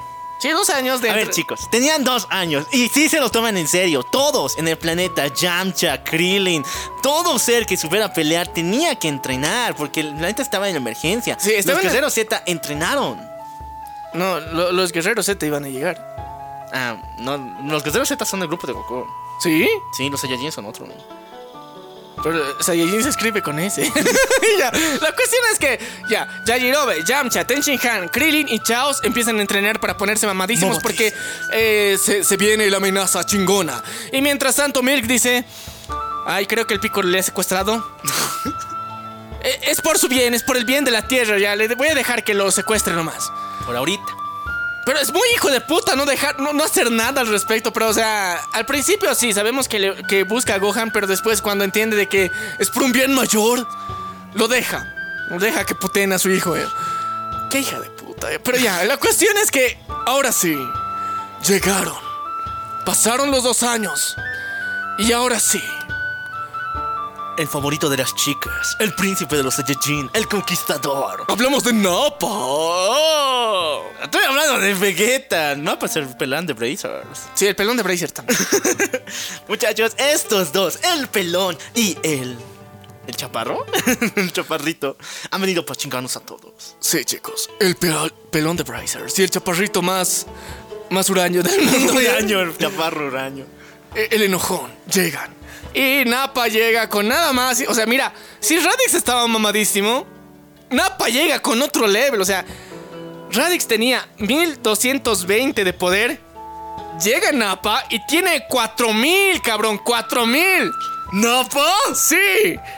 Y ni siquiera estaba sacando. Y, y ni siquiera está en su máximo poder. Sea, el estado normal que llega a la Tierra es 4000. Yamcha, después de todo ese entrenamiento mamadísimo, logra llegar a un nivel de 1300. Yamcha llega a 1300. Tenshin Han llega a 1830. Chaos llega a 610. Pero eh, es Chaos, o sea, se, se le perdona, se le perdona. Pero mientras tanto, Krillin llega a 1770. Uh, o sea, todos ya fueron por el mil. Sí, luego Piccolo se vuelve mamadísimo. Ese entrenamiento en el desierto le hace volver que, que los esteroides funcionen en su cuerpo y llega a 3500. Oh, no, esos sí son niveles. Y Gohan llega a 1080 de poder. Es, esa Bendy tiene 1080 de poder después de los putazos que le ha dado la vida, los putazos que le ha dado Piccolo, el, abandono de su madre, la muerte de su padre, hace que llegue a 1080. Pero aquí llega el God. Goku. Después de su entrenamiento con Kaiosama, Donde aprende dos técnicas muy importantes, el Kaioken y la Genkidama. llega a la Tierra resucitado por el poder de las esferas del dragón. Eh, Sí. Llega con el nada más y nada menos poder de 8100 para enfrentarse a putazos. Bro, desde ahí ya tiene más poder que Nappa. Pero aún así, hay pelea. Muchachos, eh, Drag- yo sé que han visto el Dragon Ball y, ¿Cómo se llama? Se- La saga de los se- Saiyajins. Y se cae, cuarto, digo. Eh, Budokai, no, el Ikai. Kai, Dragon Ball Kai. Que está resumido las batallas, pero esto en el metraje original de Dragon Ball es una. Cada pinche golpe, golpe, no, no batalla, dura cinco capítulos. E- Es muy épico. Y aparte, o sea, antes de que llegue Nappa por completo, tienen sus perras estos Saiyajins. Y que son los Saibaiman. Los Cyberman. Los Saibaman. Estos cabroncitos tienen 1200 de poder cada uno. Entonces. De paso, uno de estos fue el que mató a. eh, mencionó, eso fue Cell Jr. Pero, pero, disculpa, me. Sí, sí, pero estos cabrones, esos eran varios y esos se están chingando. Y más bien que los terrícolas ya han entrenado, porque, o sea, Yamcha, Tenchin Han, Chaos, o sea, eh, Krillin, se están chingando a esos. Mientras tanto, aparece Nappa y se enfrenta al más mamadísimo resucitado, Goku, el Salvador. Y bueno, se chingan a Nappa. Eh, pero mientras tanto, su jefecito estaba descansando. No. Y su jefecito llega. Y ahora vamos a conocer por completo a Vegeta. Pachita. También conocido como Vegeta por mala pronunciación latina. ¿Neta? Sí. Bueno, Vegeta, muchachos. Vegeta es otro nivel. Prácticamente cuando Goku, teniendo tanto poder, las nuevas técnicas, se enfrenta a Vegeta, Vegeta lo vuelve a matar. A ver, Vegeta está en otro nivel. O sea, Goku había llegado al poder de 8100 de poder Eso es estándar. mucho. Eso es un chingo.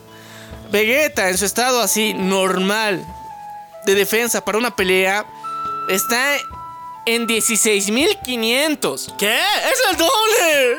Por eso. Y en ese entonces donde Goku utiliza la gran técnica. El fucking Kaioken. Nivel 1. Por si acaso, muchachos, que esto es un poquito rarito. Ya, es- es complicado o sea, entender. Vegeta sí vence a Goku, casi lo mata, pero Sí. los muchachos lo agarran antes de que muera y lo ponen en una cápsula de generación. Ya, y la cuestión es que, ok, se, se vuelven a, a poner mamadísimos. Y aquí Vegeta es el que le explica a Goku que vienen del planeta. Saiyan. No. Ay, ¿Cuál es el planeta de Goku? No me acuerdo. El planeta de los Saiyajins, ya.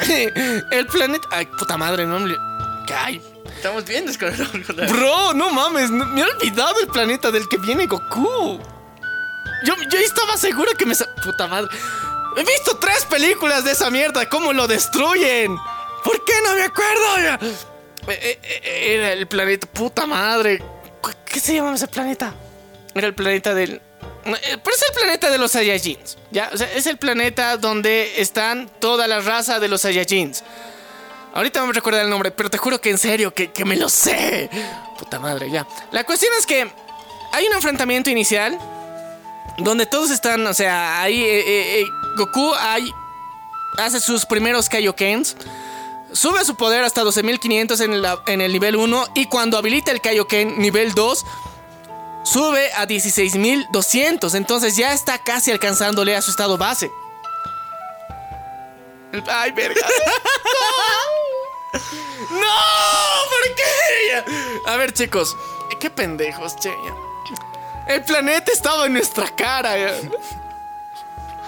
El planeta Bellita. Chicos, ya. Les hemos fallado, la venganza. Sí. Tú la has fallado. Fallado, chicos. Como nerdos. Puta madre. Ya no, viejo, tenemos que entrenar. Ya, sea, cero nuestra vida social. Ya, ya no más chicas, ya no más contratos, nada. Solo ver Dragon Ball. Para volver a, a sentir el feeling. Para aumentar nuestros puntos de nivel de lucha. Sí, ya, ya. ya. La cuestión es que, a ver, chicos, en, ese punto ya, lo- los power-ups ha- han aumentado a un nivel muy épico, ¿ya? En el nivel 2, técnicamente alcanza casi el estado base de Vegeta. Pero cada vez que Goku sube y abre, digamos, un, un nivel más del Kaioken, el tiempo de recuperación que tiene es un costo que tiene que pagar su cuerpo, entonces no puede. Entonces cada vez que sube un nivel, tiene por menos tiempo la capacidad de utilizar el Kaioken. Y eso es algo que le está limitando. Se chinga a Vegeta.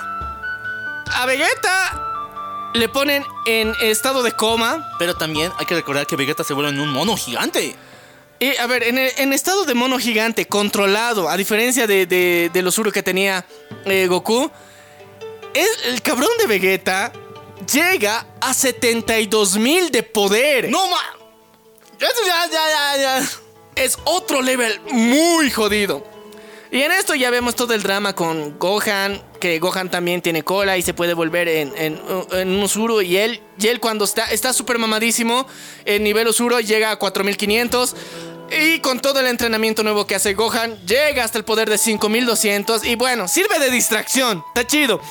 Pero no es amenaza contra Vegeta. Entonces, el buen papaluchón que ha resucitado otra vez tiene que defender a su bendición. Entonces, él activa el máximo nivel que hasta ese momento podía llegar. Kaioken nivel 3 con 24.300 de poder. Con un Jamejameja que le sube hasta 26.000 de poder. Y luego con un ultra super nivel máximo, máximo, como el último esfuerzo, o sea, para chingarse a Vegeta, llega al nivel de 35.000 con Super Saiyajin, fase 4 y un Jamejameja. No puede más, este cabrón después de chingarse a esto, se, se pone casi en estado de coma. Está a punto de morir. Y Vegeta se vuelve mono y llega a 72 mil y dice, a la verga, todo se ha ido a la mierda, puta madre, ahora sí, o sea, 35 mil es mi máximo Kamehameha. Pero ahí recuerda la técnica que le ha enseñado nuestro querido Kaiosama, La Genkidama. la Genkidama. Seres del universo, envíenme sus energías. El que más baile, más energía baile. Eh, más, más, más energía manda. Y así es como conocemos por primera vez la gran Genkidama, que muy mamadísima se chinga el mono y lo deja casi en estado de coma. Y así es como termina la saga de los Saiyajins. Y Pero hay que recordar que Goku, Goku ya está casi muerto, está casi muerto. casi muerto. Vegeta también. Pero Goku es tan bueno, tiene tan buen corazón que no se lo va a chingar hasta matarlo. Todos le dicen, ¿por qué no lo matas, puta madre? Pero él tiene, tiene derecho a vivir. Ideología pendeja de héroes. No sé quién les mandó a decir esa mamada, pero no sé. Goku se hubiera ahorrado muchas cosas con este tipo de cosas, pero aún así ya. El Batman está llorando. Sí. El, el Superman. Y así es como llegamos a una nueva amenaza. la mejor temporada, la mejor saga de todo fucking Dragon Ball. La saga de Freezer. Y empezamos con el primer arco, que es en la saga de Namek. Porque en todo este drama tan intenso que hemos tenido, eh, pues hay que buscar las esferas del dragón más supremas, que están en peligro. Porque Freezer, el gran emperador de la- Universo. del universo, está yéndose a chingar las esferas del dragón originales del planeta Namekusein. Y Piccolo siente el ultra instinto que le dice, bro, tu raza está en peligro, tienes que protegerlos. Y es así como, eh, en base a eso, eh, y también a la tecnología de Bulma, empiezan a crear naves espaciales tan chingonas que puedan llegar hasta el planeta Namekusein. Sí, muchachos. Ahora, aquí pasa algo horrible que cuando yo era niño me traumó bien feo. Que es que los namekianos son una raza pacífica. O sea, estos cuates, si bien saben pelear, no lo utilizan para defenderse o para hacer problema con esto.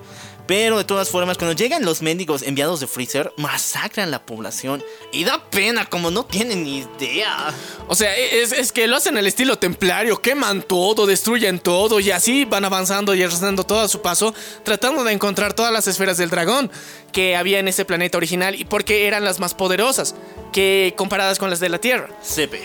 Entonces, ahí mientras tanto Vegeta su- sube su nave, se va a chingar a su madre, se está en una cámara de recuperación y mientras tanto vuelve a decirle, Señor Freezer, he fallado en mi misión, pero descubrí esta información, así que todo se va a la mierda y tienen que ir al planeta Namek. Y Goku tiene que ir al planeta Namekusei. Pero gracias a la tecnología de nuestra querida Bulma, hay un entrenamiento muy chingón en gravedad cero.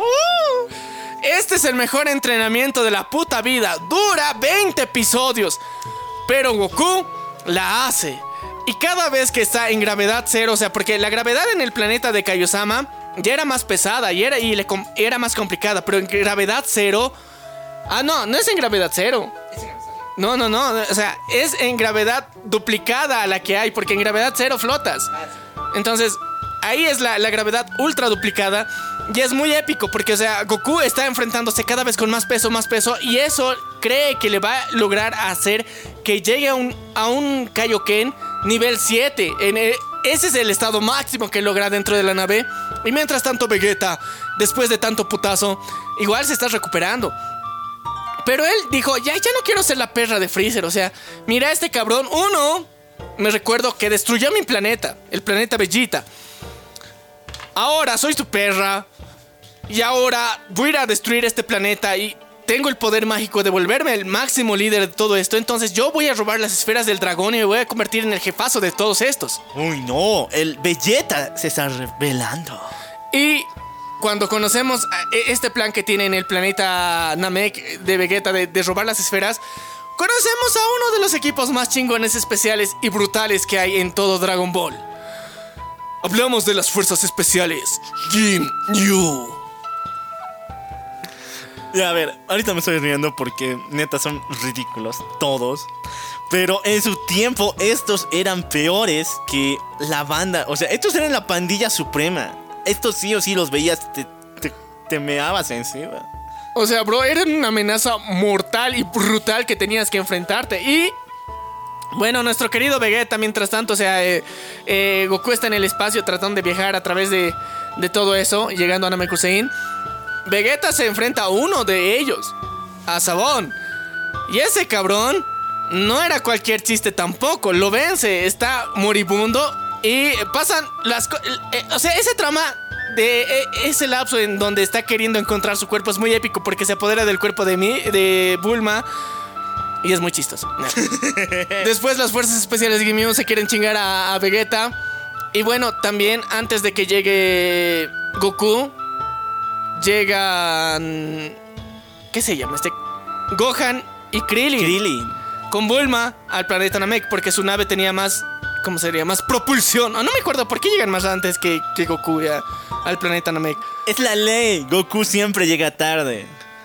Ya, la cuestión es que ya estaban Dale. ahí. eh, eh, las fuerzas especiales Game Mew se quieren chingar a, a Goku, bueno, a Gohan y a Krillin. Y cada uno de estos cabrones ya, ya- ya está en, en- en su momento cúspide. Mientras tanto que Goku con todo su entrenamiento en estado normal, o sea, después de ponerse ultra mamadísimo, robarse, bueno, que le den semillas del ermitaño y ya estar con su traje bien parado en Namek, llega al poder de no, 90 mil. No, ¿90 mil? 90 mil, él solito, o sea, parado ahí. Vegeta ya tiene un poder constante, o sea, de 76 mil. Y el Capitán Ginyu de las Fuerzas Especiales Ginyu tiene un poder de 120 mil. No, ma, ¿en serio? Estos ya no son niveles de poder, estos ya son monstruos. ya. La cuestión es que están peleando. Están chingones. Ahora, cuando Goku usa su Kaioken para chingarse a las fuerzas especiales Kimyu, su poder llega a 180 mil. Por eso se los chinga, o sea, al Capitán Ginyu y a todos ellos. Mientras tanto, ahí también vemos que Krillin y Gohan no se han quedado atrás, pero sí se han quedado atrás, porque están en 14.000 Krillin y Gohan en 16.000. Eh, no, eso sí es muy, muy atrás. Eso sí es muy atrás. Pero aquí llega el patrón. no. El jefe. El jefazo. Freezer. En un estado normal, caminando por la calle, tiene un poder de 530 mil. ¡Eso ya es mitad de un millón! Sí, chicos. Freezer está mamadísimo. Y este cabrón recién ha llegado. Después de chingarse a las fuerzas especiales Gimyu, ahora sí viene lo duro. Lo rudo. Y aquí es cuando vemos el enfrentamiento más, más cabrón, más brutal. Y bueno. Pícoro. Pícoro entrenado, se ha puesto mamado. Y quiere venganza. Quiere chingarse al jefazo que ha venido a chingarse a todos. Y él, con las técnicas ultra secretas de los namekianos, ha llegado al poder constante de un millón cien constantes. No, no, ¿en serio? Se puede chingar solito Freezer. ¿Un millón? Sí. Pero ahí conocemos que Freezer no se anda con mamadas. Y vemos la primera y la segunda transformación de Freezer que llegan al millón. Y la tercera forma de Freezer que llega a dos millones. No, no, no, no, no, no, no, no. Este cuate, aparte de ser el más poderoso hasta ahorita, eh, tiene transformaciones que lo vuelven más poderoso que cualquiera. Sí, pero al mismo tiempo son horribles sus transformaciones. A mí siempre me, me, ha choqueado un cacho las transformaciones de, eh, de Freezer porque se vuelve horrible. O sea, primero estás de wow, qué mamado. Luego estás de, puta, qué asco. Y la última estás de, ¿pero qué? Mierda. Es raro. Freezer y sus transformaciones, una mamada. Ah, y también hay un memazo de esto. Esta es mi nueva transformación. Sí. Y bueno, Piccolo se está por chingar. Eh, eh, le obliga a Freezer a transformarse hasta la tercera transformación.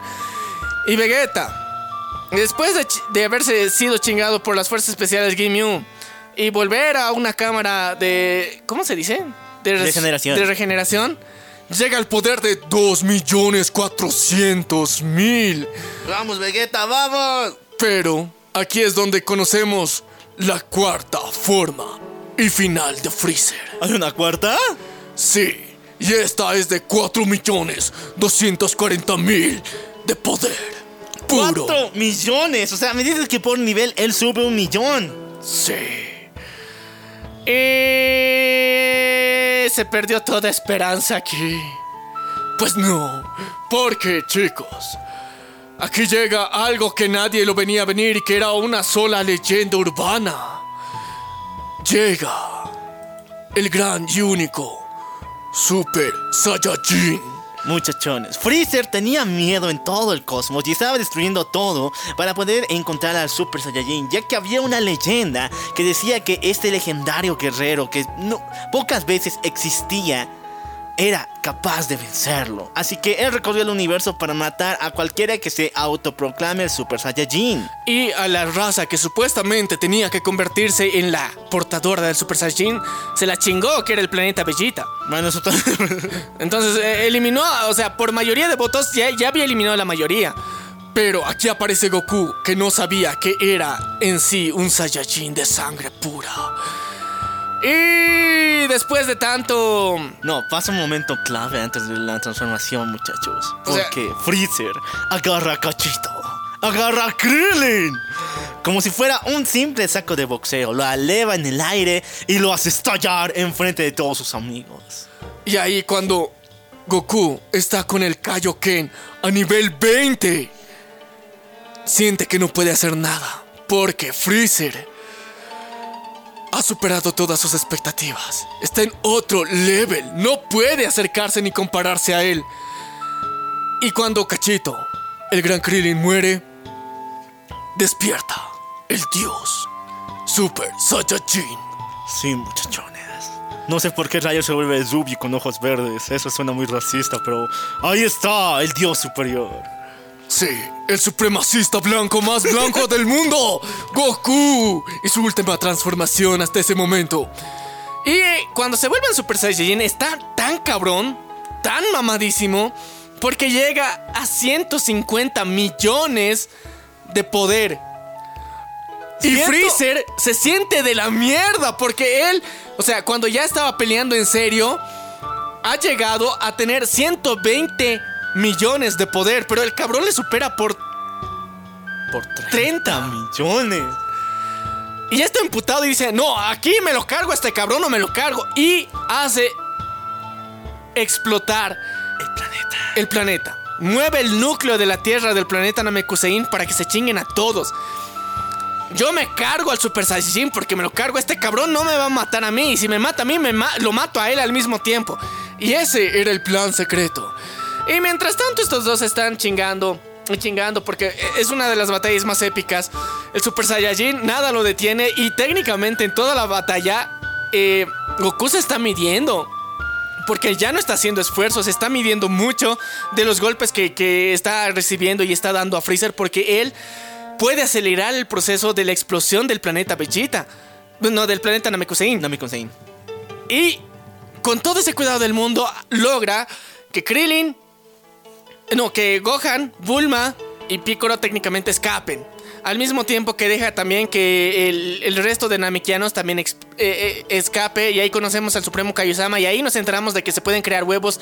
eh, o sea, los Namekianos supremos con más poder pueden crear huevos para reproducirse, como decir, y ampliar eso. Entonces tenían que cuidar a ellos. Y conocemos a otro que venía de ese linaje patriarcal directo que era el gran y único Dende. El mejor. O sea, él debe tener su serie. Ya, entonces también ahí nos damos cuenta de que, bueno, eso lo vamos a contar más adelante. Pero aquí se, se están chingando el planeta, bro. Se están chingando el planeta, la contaminación, todo eso eh, eh, lo está acelerando este hijo de puta de Freezer. Y bueno, al final, Goku se lo chinga con un Kamehameha. No usa ni siquiera una Genkidama en estado Super Saiyajin, bro. O sea, se lo chinga y ya. Y Goku con su último y desesperado aliento, y como buen chorro, se quita, bueno, se lo lleva la nave espacial de Freezer y con eso escapa del planeta Namekusei. Después hay un intermedio que nunca te han contado completo, pero pasa que Goku en, en ese transcurso, eh, perdido en el espacio, cae en una, en una tierra, en un planeta raro, donde le enseñan a teletransportarse. Ahí aprende la teletransportación. Nunca nos enseñan cuál ha sido el entrenamiento para teletransportarse, pero sabemos que en ese transcurso, en el puente entre la saga de Freezer y la saga de Cell, hay un puente donde él se queda ahí, se da cuenta de que los, los pobladores de ese lugar son tan chingones que se pueden teletransportar. Él aprende la técnica y con el nivel de power-ups que tiene, él puede amplificarla tan chingonamente que se puede transportar entre mundos. Así de cabrón se ha vuelto Goku en solo una temporada. Ya. Y luego aquí llegamos al clímax. Algo que nadie se esperaba y no sabemos cómo putas ha llegado a pasar. Llega otro Saiyajin. Pero no de cualquier lugar, muchachones. No, él viene del fucking futuro. Hablamos de Trunks, el desconocido número uno hasta ese momento, otro Saiyajin. Y justo llega en el momento preciso donde Freezer, que casi estaba muerto, fue reconstruido con partes de cyborgs por su papi, el rey Gold. Y- Así es. y vienen a chingarse a toda la familia de Goku a la Tierra. Goku mágicamente aparece gracias al poder de la teletransportación, pero antes de poder mover un solo pelo aparece Trunks. Y de un espadazo se chinga la familia fría en un rato. Fue uno de los momentos más épicos y eras de qué verga está pasando aquí. Este cabrón no muerto, otra vez va a haber pelea, esta vez en la tierra, parece destruirse la tierra. Y en un puto capítulo llega un cabrón con una espada que pudo haber llegado toda la temporada pasada y se chinga a Freezer. Y ya, ya su papá, que no estaba herido. Y aquí nos dice, Son Goku, te tengo que cuidar, papu. Dame tu mano si quieres vivir.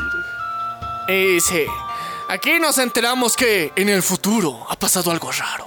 Algo ha pasado que es muy maligno. Eh, y también nos dice que ese Saiyajin que ha llegado del futuro es el hijo de Vegeta. Pero con alguien especial, no es tampoco el hijo de Vegeta Secas. Es el hijo de Vegeta y Pulma. No, el Jan se escuchó eso. Yo, yo recuerdo que no escucha. Sí.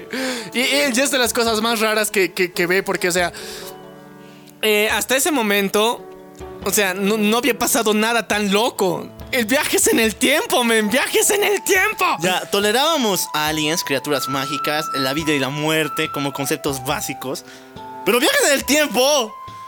Neta. Muy fumada la situación. Entonces aquí empieza una gran advertencia, un gran problema. Que en el futuro, después de vencer a Freezer y después de todo eso, iba a venir algo más poderoso y más cabrón. Que era más peligroso para la Tierra y posiblemente se iba a cargar la verga a Goku. Y era una enfermedad. Una gripe.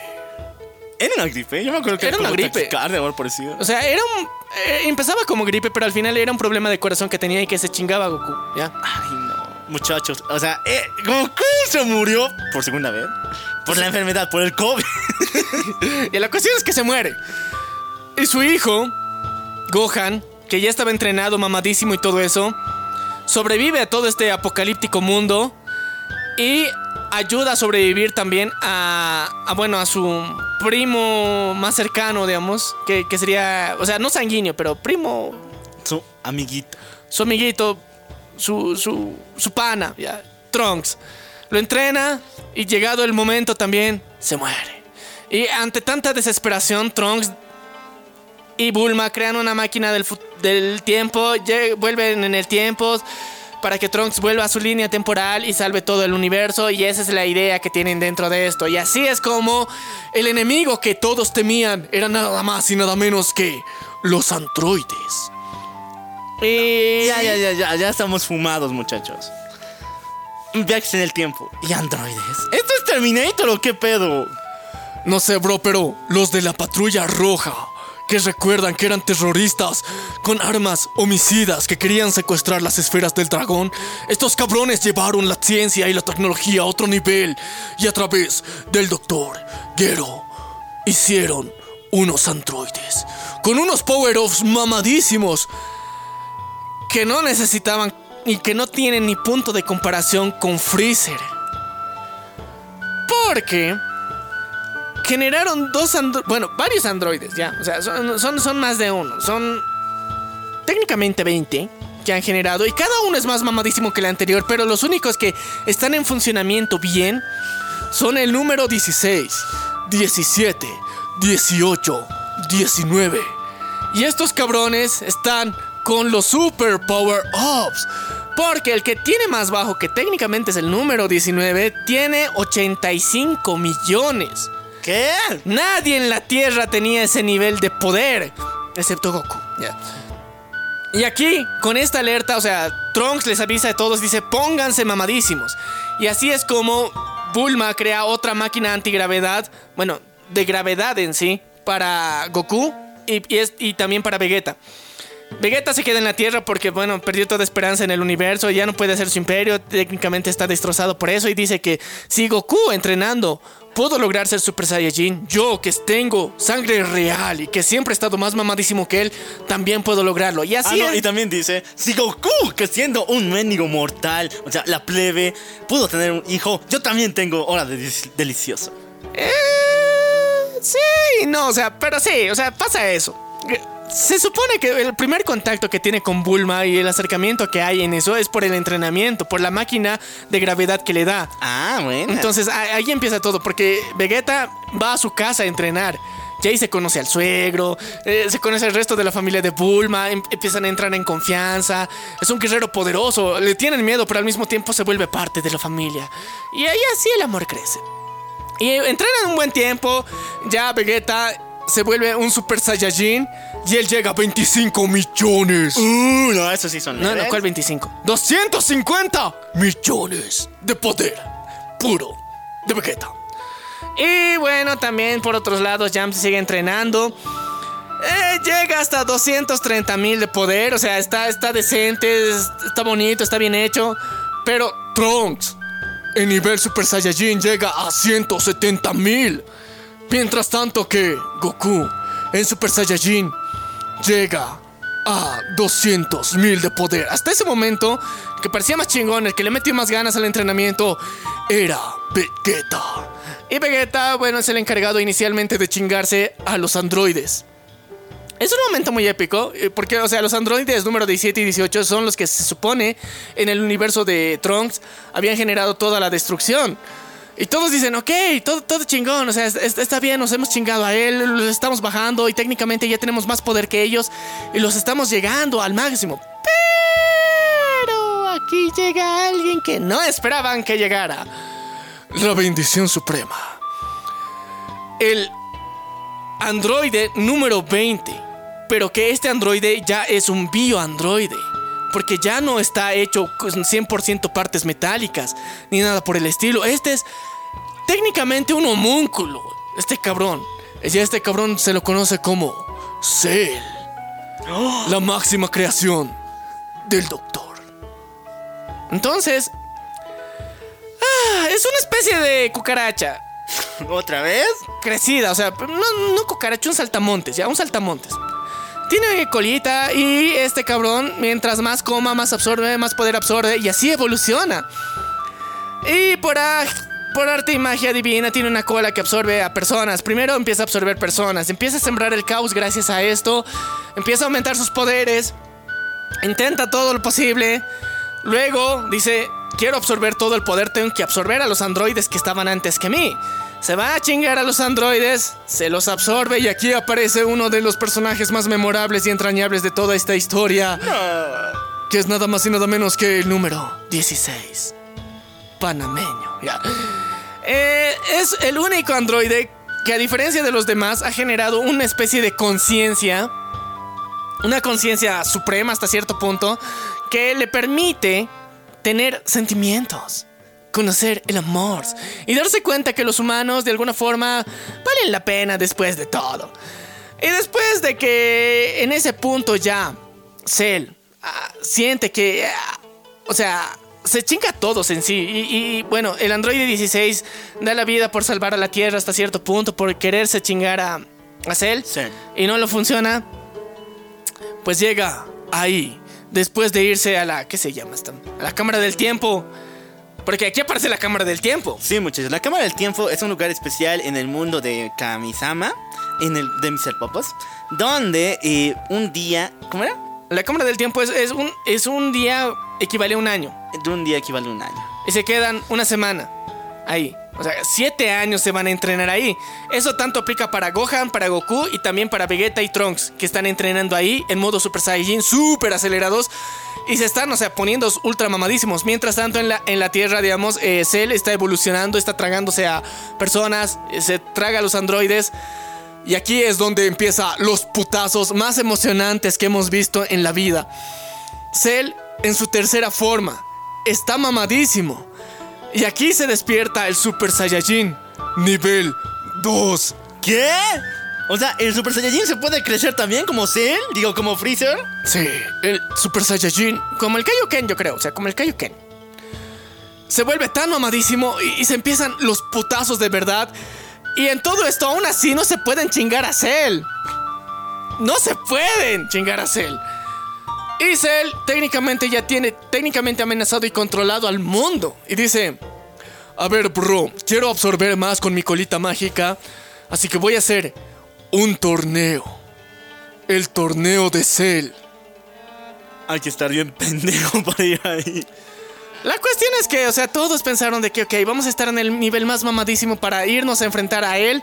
Y como vamos a ser varios, entonces vamos a chingarnos al mismo tiempo. Y ah, aquí ya, era una. era una una- treta. una- un plan, digamos, plan, de una alguna emboscada. forma. Una emboscada. Pero en ese momento aparece nuestro querido llamado personaje Mr. Satan. Uh, Mr. Satan. ¿Qué era? No, dime qué nivel de poder tiene. 64. ¿Eh? 64. No, pero eh, el otro- los otros están en 28 mil millones. Pero él es el campeón de la tierra. Él es un maestro de las artes marciales. Él es el campeón mundial de artes marciales. Y tiene 68, no, 64 de poder. Y él, pero con todo el mame del mundo y toda la prensa del mundo, yo me voy a enfrentar al puto de Cell. Y bro, con decirte que Yamcha tiene 230 mil de poder.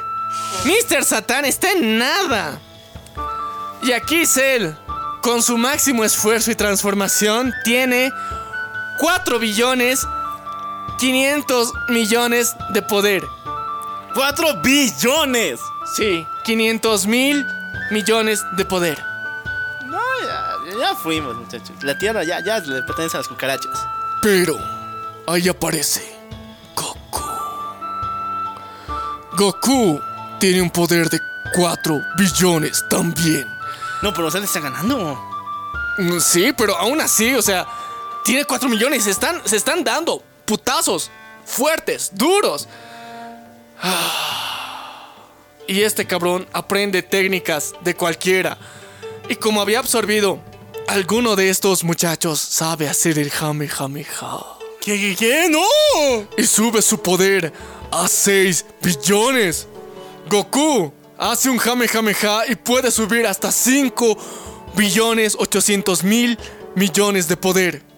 Pero aún así, nada de eso fue suficiente porque Goku intenta hacer el último sacrificio y el máximo esfuerzo de chingarse a Cell, haciéndolo explotar. Que era, o sea, el- o sea la, la medida más extrema que se podía adoptar. Y otra vez, como en, en la, en la saga de los Saiyajins con Radix, eso iba a funar a, a Goku. Y así lo hace. Lo hace súper explotar este cabrón. Y con la despedida más Triste. triste le dice adiós. Eh, Es que fue muy chistoso al mismo tiempo porque lo único que piensa es tengo que hacer este explotar a este cabrón, pero lejos de la Tierra.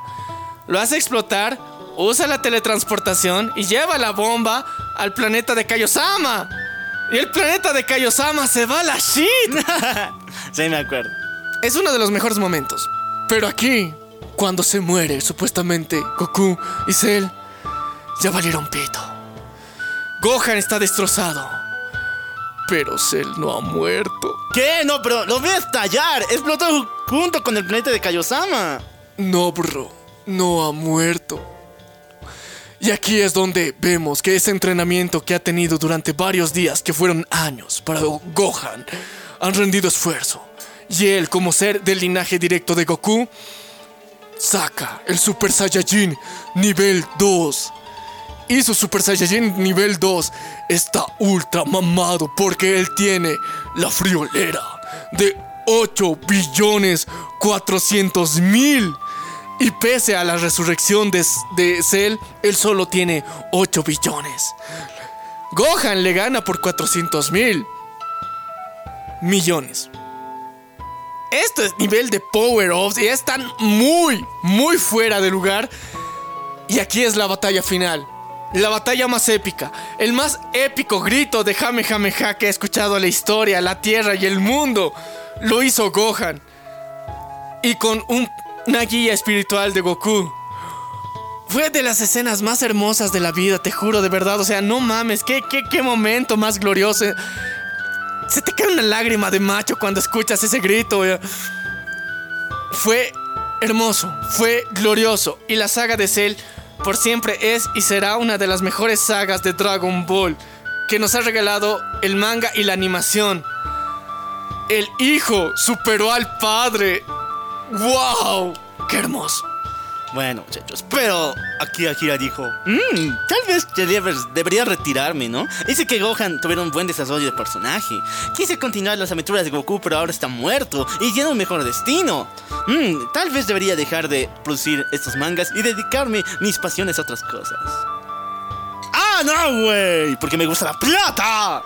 Entonces, no, vamos a seguir chingándonos esta super idea. Y así es como llega una nueva saga. Una saga muy, muy diferente. Donde ahora ha pasado años. Goku sigue funado. No, pero tiene super torneos en el más allá. Sí, tiene super torneos en el más allá, que cosa que está muy chida y todo lo que quieran. Pero mientras tanto en la Tierra, su Bendy es el cuidador de la Tierra. Gohan ha crecido, ha terminado el colegio y ha ganado una beca en la universidad. Y ahora se está yendo a la ciudad. Ahora es todo un universitario. Ahora sí. Aquí empezamos con la saga de Majin Buu. Chicos. Es una de las más, hasta cierto punto, largas sagas que hay.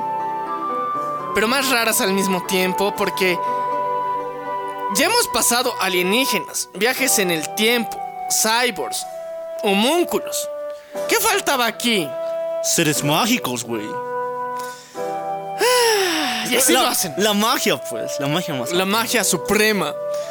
Porque aquí conocemos de que Kaiosama, el que hasta ese momento parecía el dios del universo, no había sido tan dios del universo. Había sido el gerente.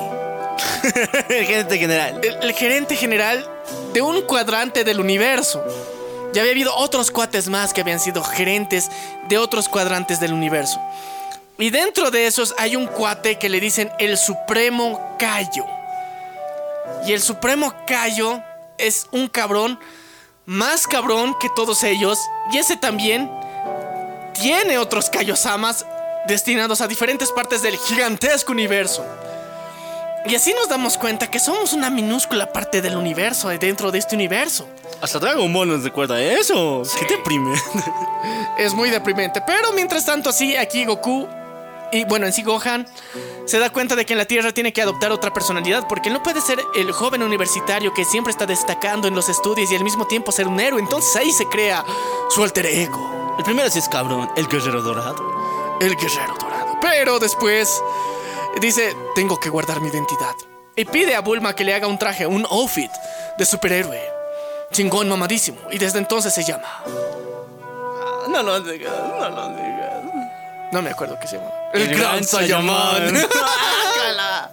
ya, esto va a raíz de que los japos tienen un fetiche, pero bien denso, denso con los Power Rangers. Bueno, el Super Sentai en general. Ya, independientemente de eso también, vemos que el mundo, cómo ha adoptado la, la muerte de Cell, cómo piensan que ha sucedido, es que el gran Mr. Satan ha sido el verdadero héroe de todo esto. No, no, no, ya, ya estamos hablando. O sea, Mr. Satan, nivel 64 en los juegos de Cell. Contra Cell, que tenía 8 mil, 8 billones, 500 mil. Sí, se supone según lo que él contó, porque, o sea, Cell cuando se transformó se chingó todas las cámaras, entonces no había testigos. Y aparte, ¿sabes que Goku?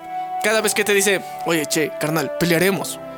Pero nos vamos a ir al desierto. Entonces, o sea, no hubo testigos de todo lo que pasó al 100%. Entonces, él se inventó su historia, todos le creyeron y el mundo está feliz y cree que el gran héroe del universo, bueno, del, del planeta Tierra es Mr. Satan. Esto le da un chingo de plata, esto le ha hecho continuar bien con su vida, pero en la universidad, Gohan se encuentra con alguien.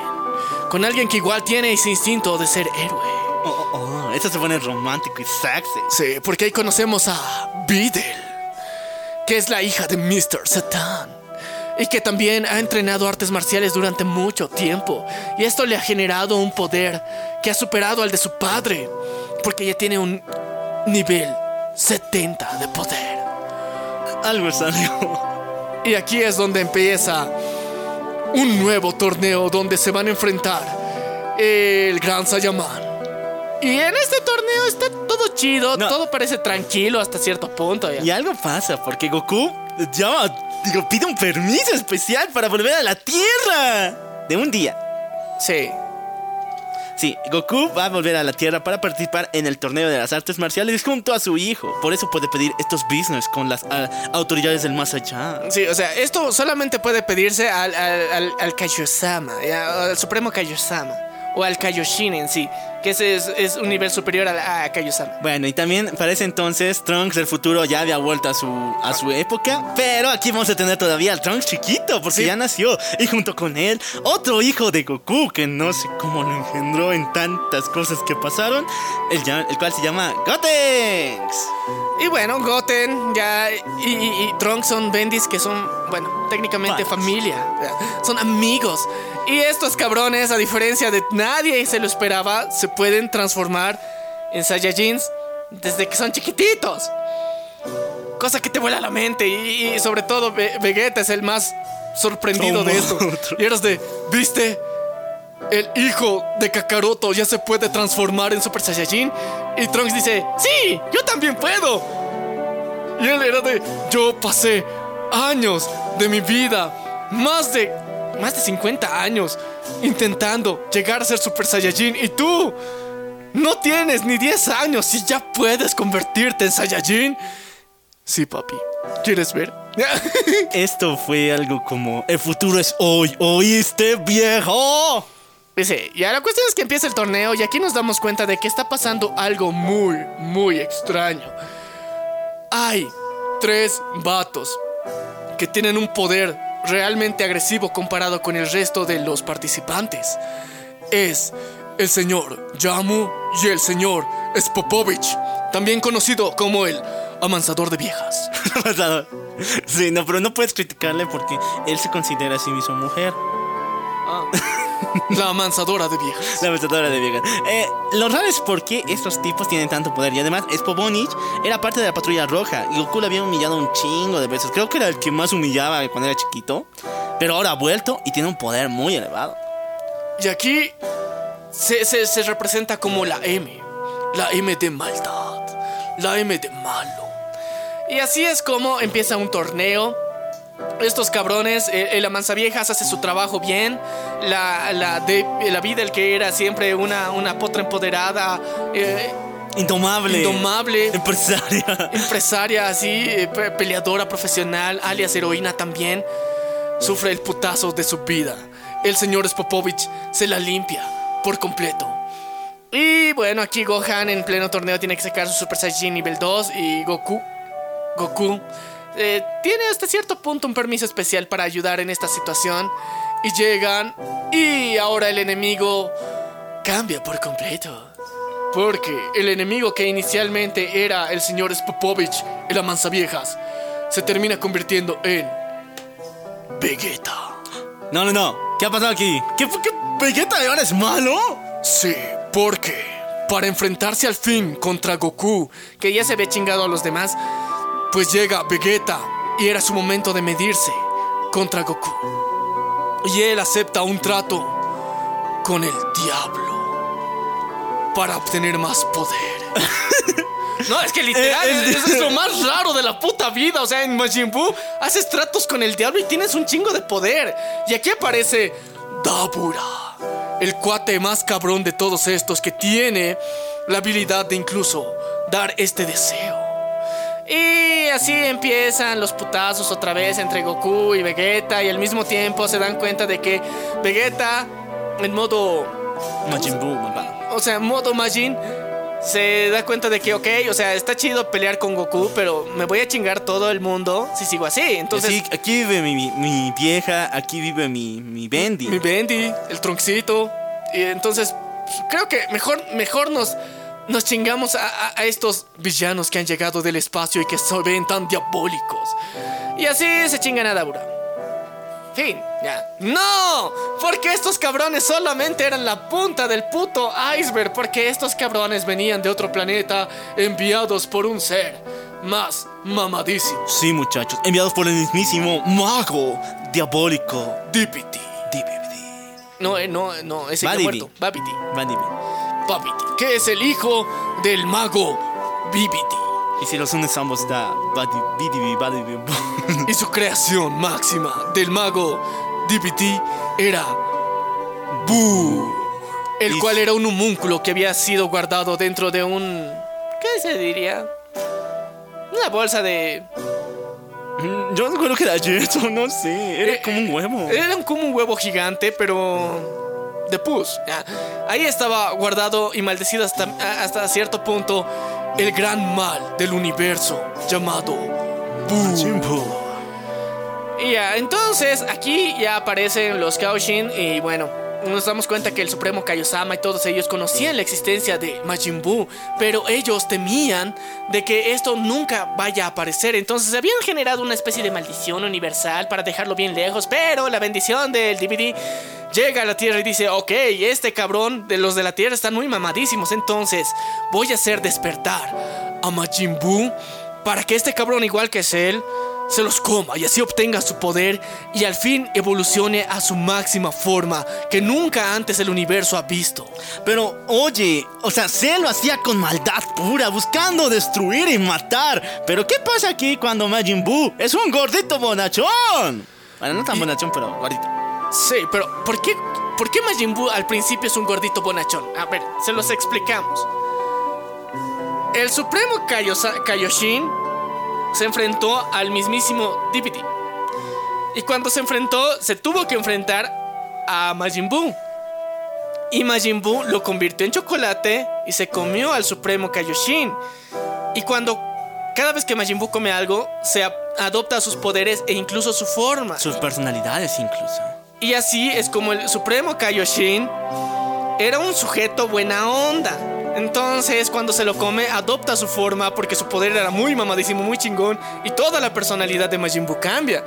Y así cuando despierta el gran y poderoso Majin Buu es un amor de gente, es un amor de sujeto, pero al mismo tiempo te mataré. Es muy peligroso. Sí. Es un idiota muy peligroso. Porque tiene un chingo de poder. Y aquí es donde nos damos cuenta que. ah, Tiene 25 billones de poder. El Majin Buu gordito.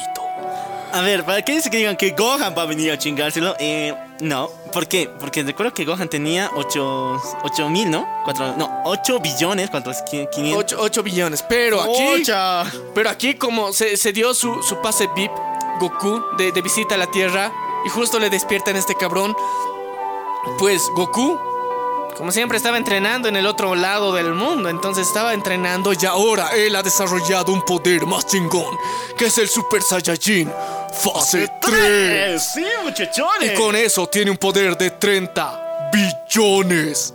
Y así se lo dobla por completo a Majin Buu. Pero también esto tiene un limitante. No puede soportar mucho la transformación del Super Saiyajin Fase 3 porque es demasiado power. demasiado poder. O sea, igual que con el Kaioken. O sea, tiene limitado el tiempo con el que puede actuar mientras está en ese nivel. Entonces, por lo menos le derrota a Majin Buu y le suplica un lapso. O sea, imagínate, Dragon Ball, eh, puedes negociar con los villanos. No es como en DC, donde le dices, vamos a pelear a un, a un espacio así donde no haya gente.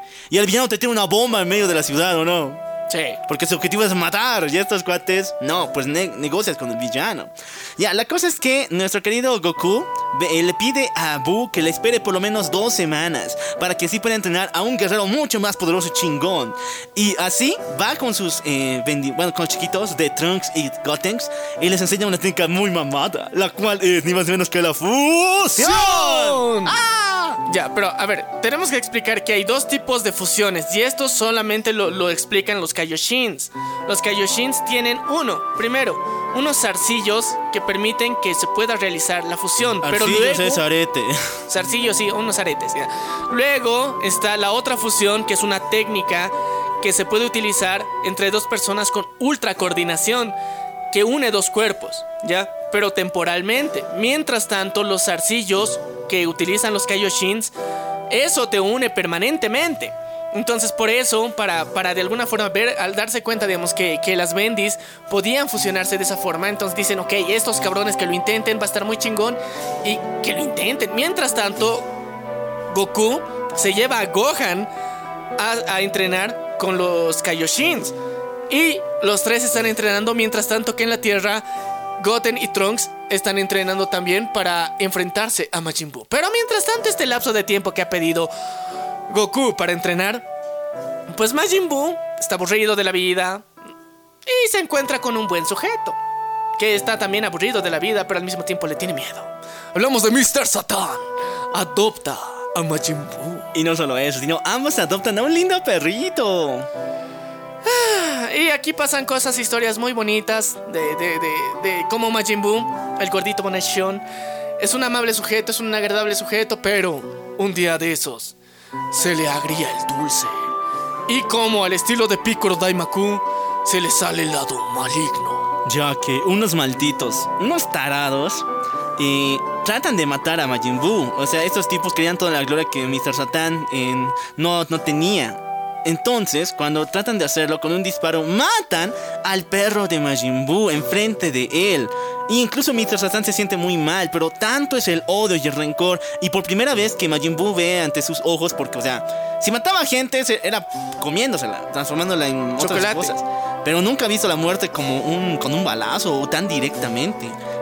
Y así es como despierta Buu, el lado maligno y malvado de Majin Buu. Flaquito. Flaquito.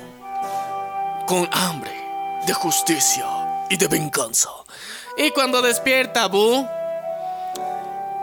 Buu es más malvado y como se da cuenta de que Majin Buu es muy inocente, lo convierte en chocolate y se lo come.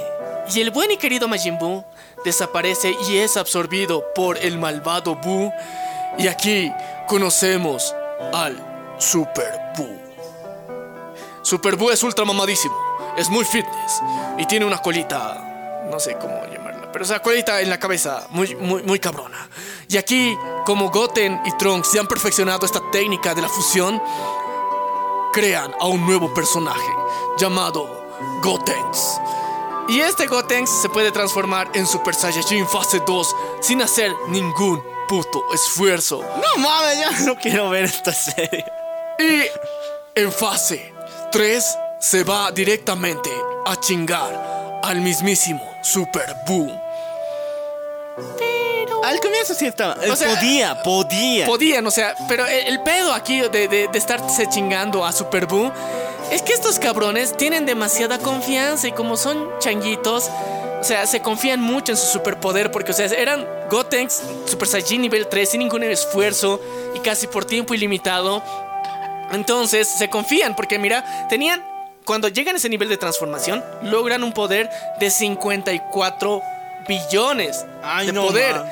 Y Super Buu, una vez que ya se ha transformado y ya, ya se lo ha comido a- al, al Majin Buu, Al gordito.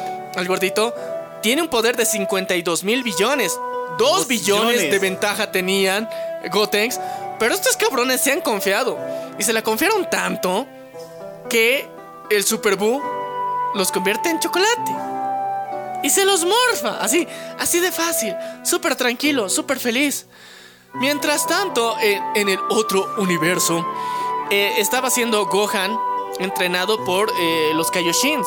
Y cuando Gohan termina de ser entrenado por los Kaioshins, eh, adopta un nuevo uniforme del entrenamiento y una espada.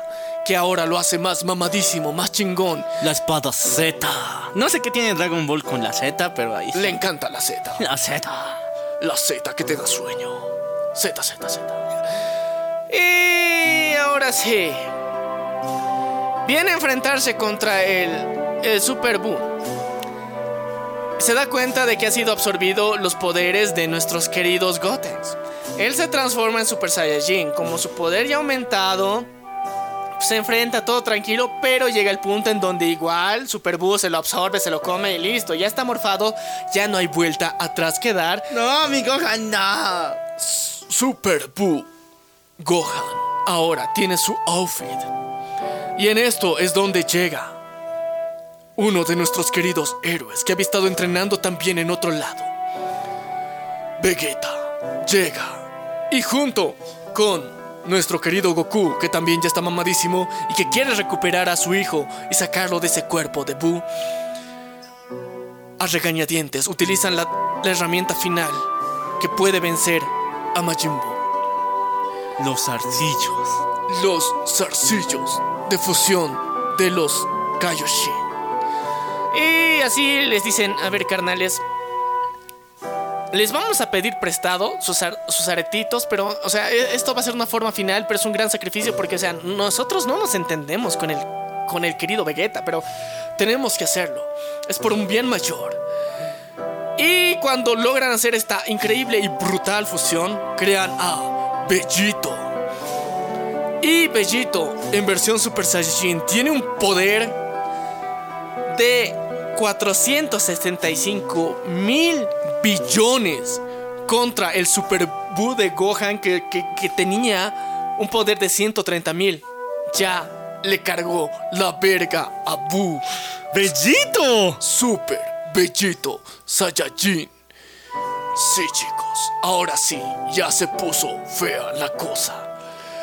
Y el poder y los putazos que se tienen que dar estos cabrones es tan, tan grande, tan potente, que llega un punto en donde la fuerza que contenía tanto Majin Buu como Bellito hacen que los dos, o sea, que, que en tantos putazos la fusión se parta de, de Bellito y se vuelva otra vez Vegeta y Goku se separen. Pero al mismo tiempo hacen que toda la digievolución que había tenido Super Buu caiga y todos los que han sido absorbidos por él hasta ese momento son liberados y otra vez vuelven a sus formas normales. Pero aquí se presenta la forma final de Buu. Bueno, hay que decir forma original de Buu. ¿Por qué? Porque el Supremo que yo estaba recordaba de que quien los atacó no era gordito ni tampoco flaquito, era más bien como un niño. Pero este estaba lleno de maldad, que si bien los niveles de poder ya, eh, ya no eran tan elevados, este cuate ya no tenía mayor remedio, solamente existía para matar. No tenía emociones, no guiaba nada, solo quería destruir. Y así es que se presenta el máximo demonio enemigo del universo entero. Kid Buu o Majin Buu en su versión suprema, en su última y original forma. Y este cabrón, otra vez le bajamos un cachito de huevos, este tiene uno de 29 billones de poder. Y ahora como todos están separados y los zarcillos han sido destruidos, ya no se puede utilizar la fusión de la misma forma. Entonces Goku utiliza el Super Saiyajin en fase 3 para chingarse a Majin Buu. Con una buena Genki Dama. Con una buena La Genkidama, cual fue motivada por Mr. Satan. Mr. Satan a través de la tele hace un llamado a toda la población para robarles energía al mismo tiempo. Y así generan la super mega Genkidama de Goku, que pese a que él tenía un poder de 30 billones, no podían destruir a Buu, porque Buu, pese a que le des todos los golpes, no podía ser, des- no, no era Se, destructible. de- se vuelve a Se, integrar. se vuelve a regenerar porque es una tipo más elástica con conciencia que quiere matar todo el tiempo. Entonces era imposible detenerlo. Podías frenarlo, sí, pero iba a ser una pelea constante que Goku no podía mantener en ese estado. Entonces la última esperanza era crear esta super Genkidama y chingarse hasta la última partícula de Pu. Y así lo hacen. En un momento supremo de máxima negociación con la humanidad y todos los fieles feligreses de Mr. Satan hacen el máximo llamado a la población y a la conciencia mundial para, así, elevar el poder de una Genkidama tan suprema que llega a 150 billones de poder puro para chingarse cada partícula de Majin Buu. Sí, muchachos. Y así, Majin Buu ha muerto. ha sido desintegrado por completo de la faz de la Tierra. Los Guerreros Z vuelven a reunir las esferas del dragón y resucitan a toda la población que ya había sido desintegrada por culpa de Majin Buu y toda esa batalla. Y al mismo tiempo, eh, gracias a que ha sido desintegrada grandes partes de, de, de Buu, también hay otras partes que de alguna forma han, han sobrevivido y esa es una de su forma inicial de Majin Buu, El gordito. el gordito, que sigue vivo y que Es buena onda. es buena onda y que es bueno en sí porque gracias a que es amigo de Mr. Satan. Pero también nos hacen un, un guiño, un guiño de que hay otra parte de Boo que tal vez puede ser que esté esparcido por el mundo y pueda renacer. Ahora, ahí hay dos caminos. Si vamos al GT, que no es canon por el caso, ahí tenemos a Up. Si vamos al eh, Dragon. Ball Z Fighters, que es el videojuego, es la, es la hija de mi, Gotama Maquijero, el Android 21. Y en el Super no estoy seguro, qué rayos. Así que chicos, hasta aquí llegamos con esta cronología importante porque si quieren saber del Super, hay muchas otras cosas más que se tienen que integrar en esa mamada y hasta aquí ya hemos llegado muy lejos dentro de lo que es la nostalgia porque hasta la saga de Majin Buu es nostalgia. De ahí en adelante son mamadas. Son mamadas. Son mamadas, sí. Incluyendo al GT. O sea, el GT sí podrá ser muy épico y todo lo que quieran, pero no es canon. No es canon, así que entiendan eso. Si bien ahorita ya hay guiños de Akira Toriyama que dice, ok, sí, sí, sí, puede ser bonito. Que o no también existe el Dragon Ball Heroes, donde sí aparecen los de, los de GT. Entonces hay, hay otras variaciones y también hay el que hecho por fans que es Dragon Ball Absalom, que también es otra mamada muy épica, muy rara, pero algún día vamos a hacer otro episodio hablando de los múltiples universos y variaciones que hay de Dragon Ball. Esta fue la línea original de la serie y recordando el nivel de power-ups y cómo un cuatecito que tenía 85 de poder terminó convirtiéndose en alguien que tiene de 30 billones. No mames. Es una de las cosas más locas que hemos visto dentro de la animación y un momento de nostalgia tal vez de recordarnos todas estas sagas y darnos cuenta con datos fehacientes y reales de que Goku no tiene límites y a Goku nadie le gana. Sí, Así muchachos. que, bueno. Yo soy el loco Y yo soy Maniac. Y esto fue. Nada más y nada menos que la venganza del trono. Nos vemos a la próxima.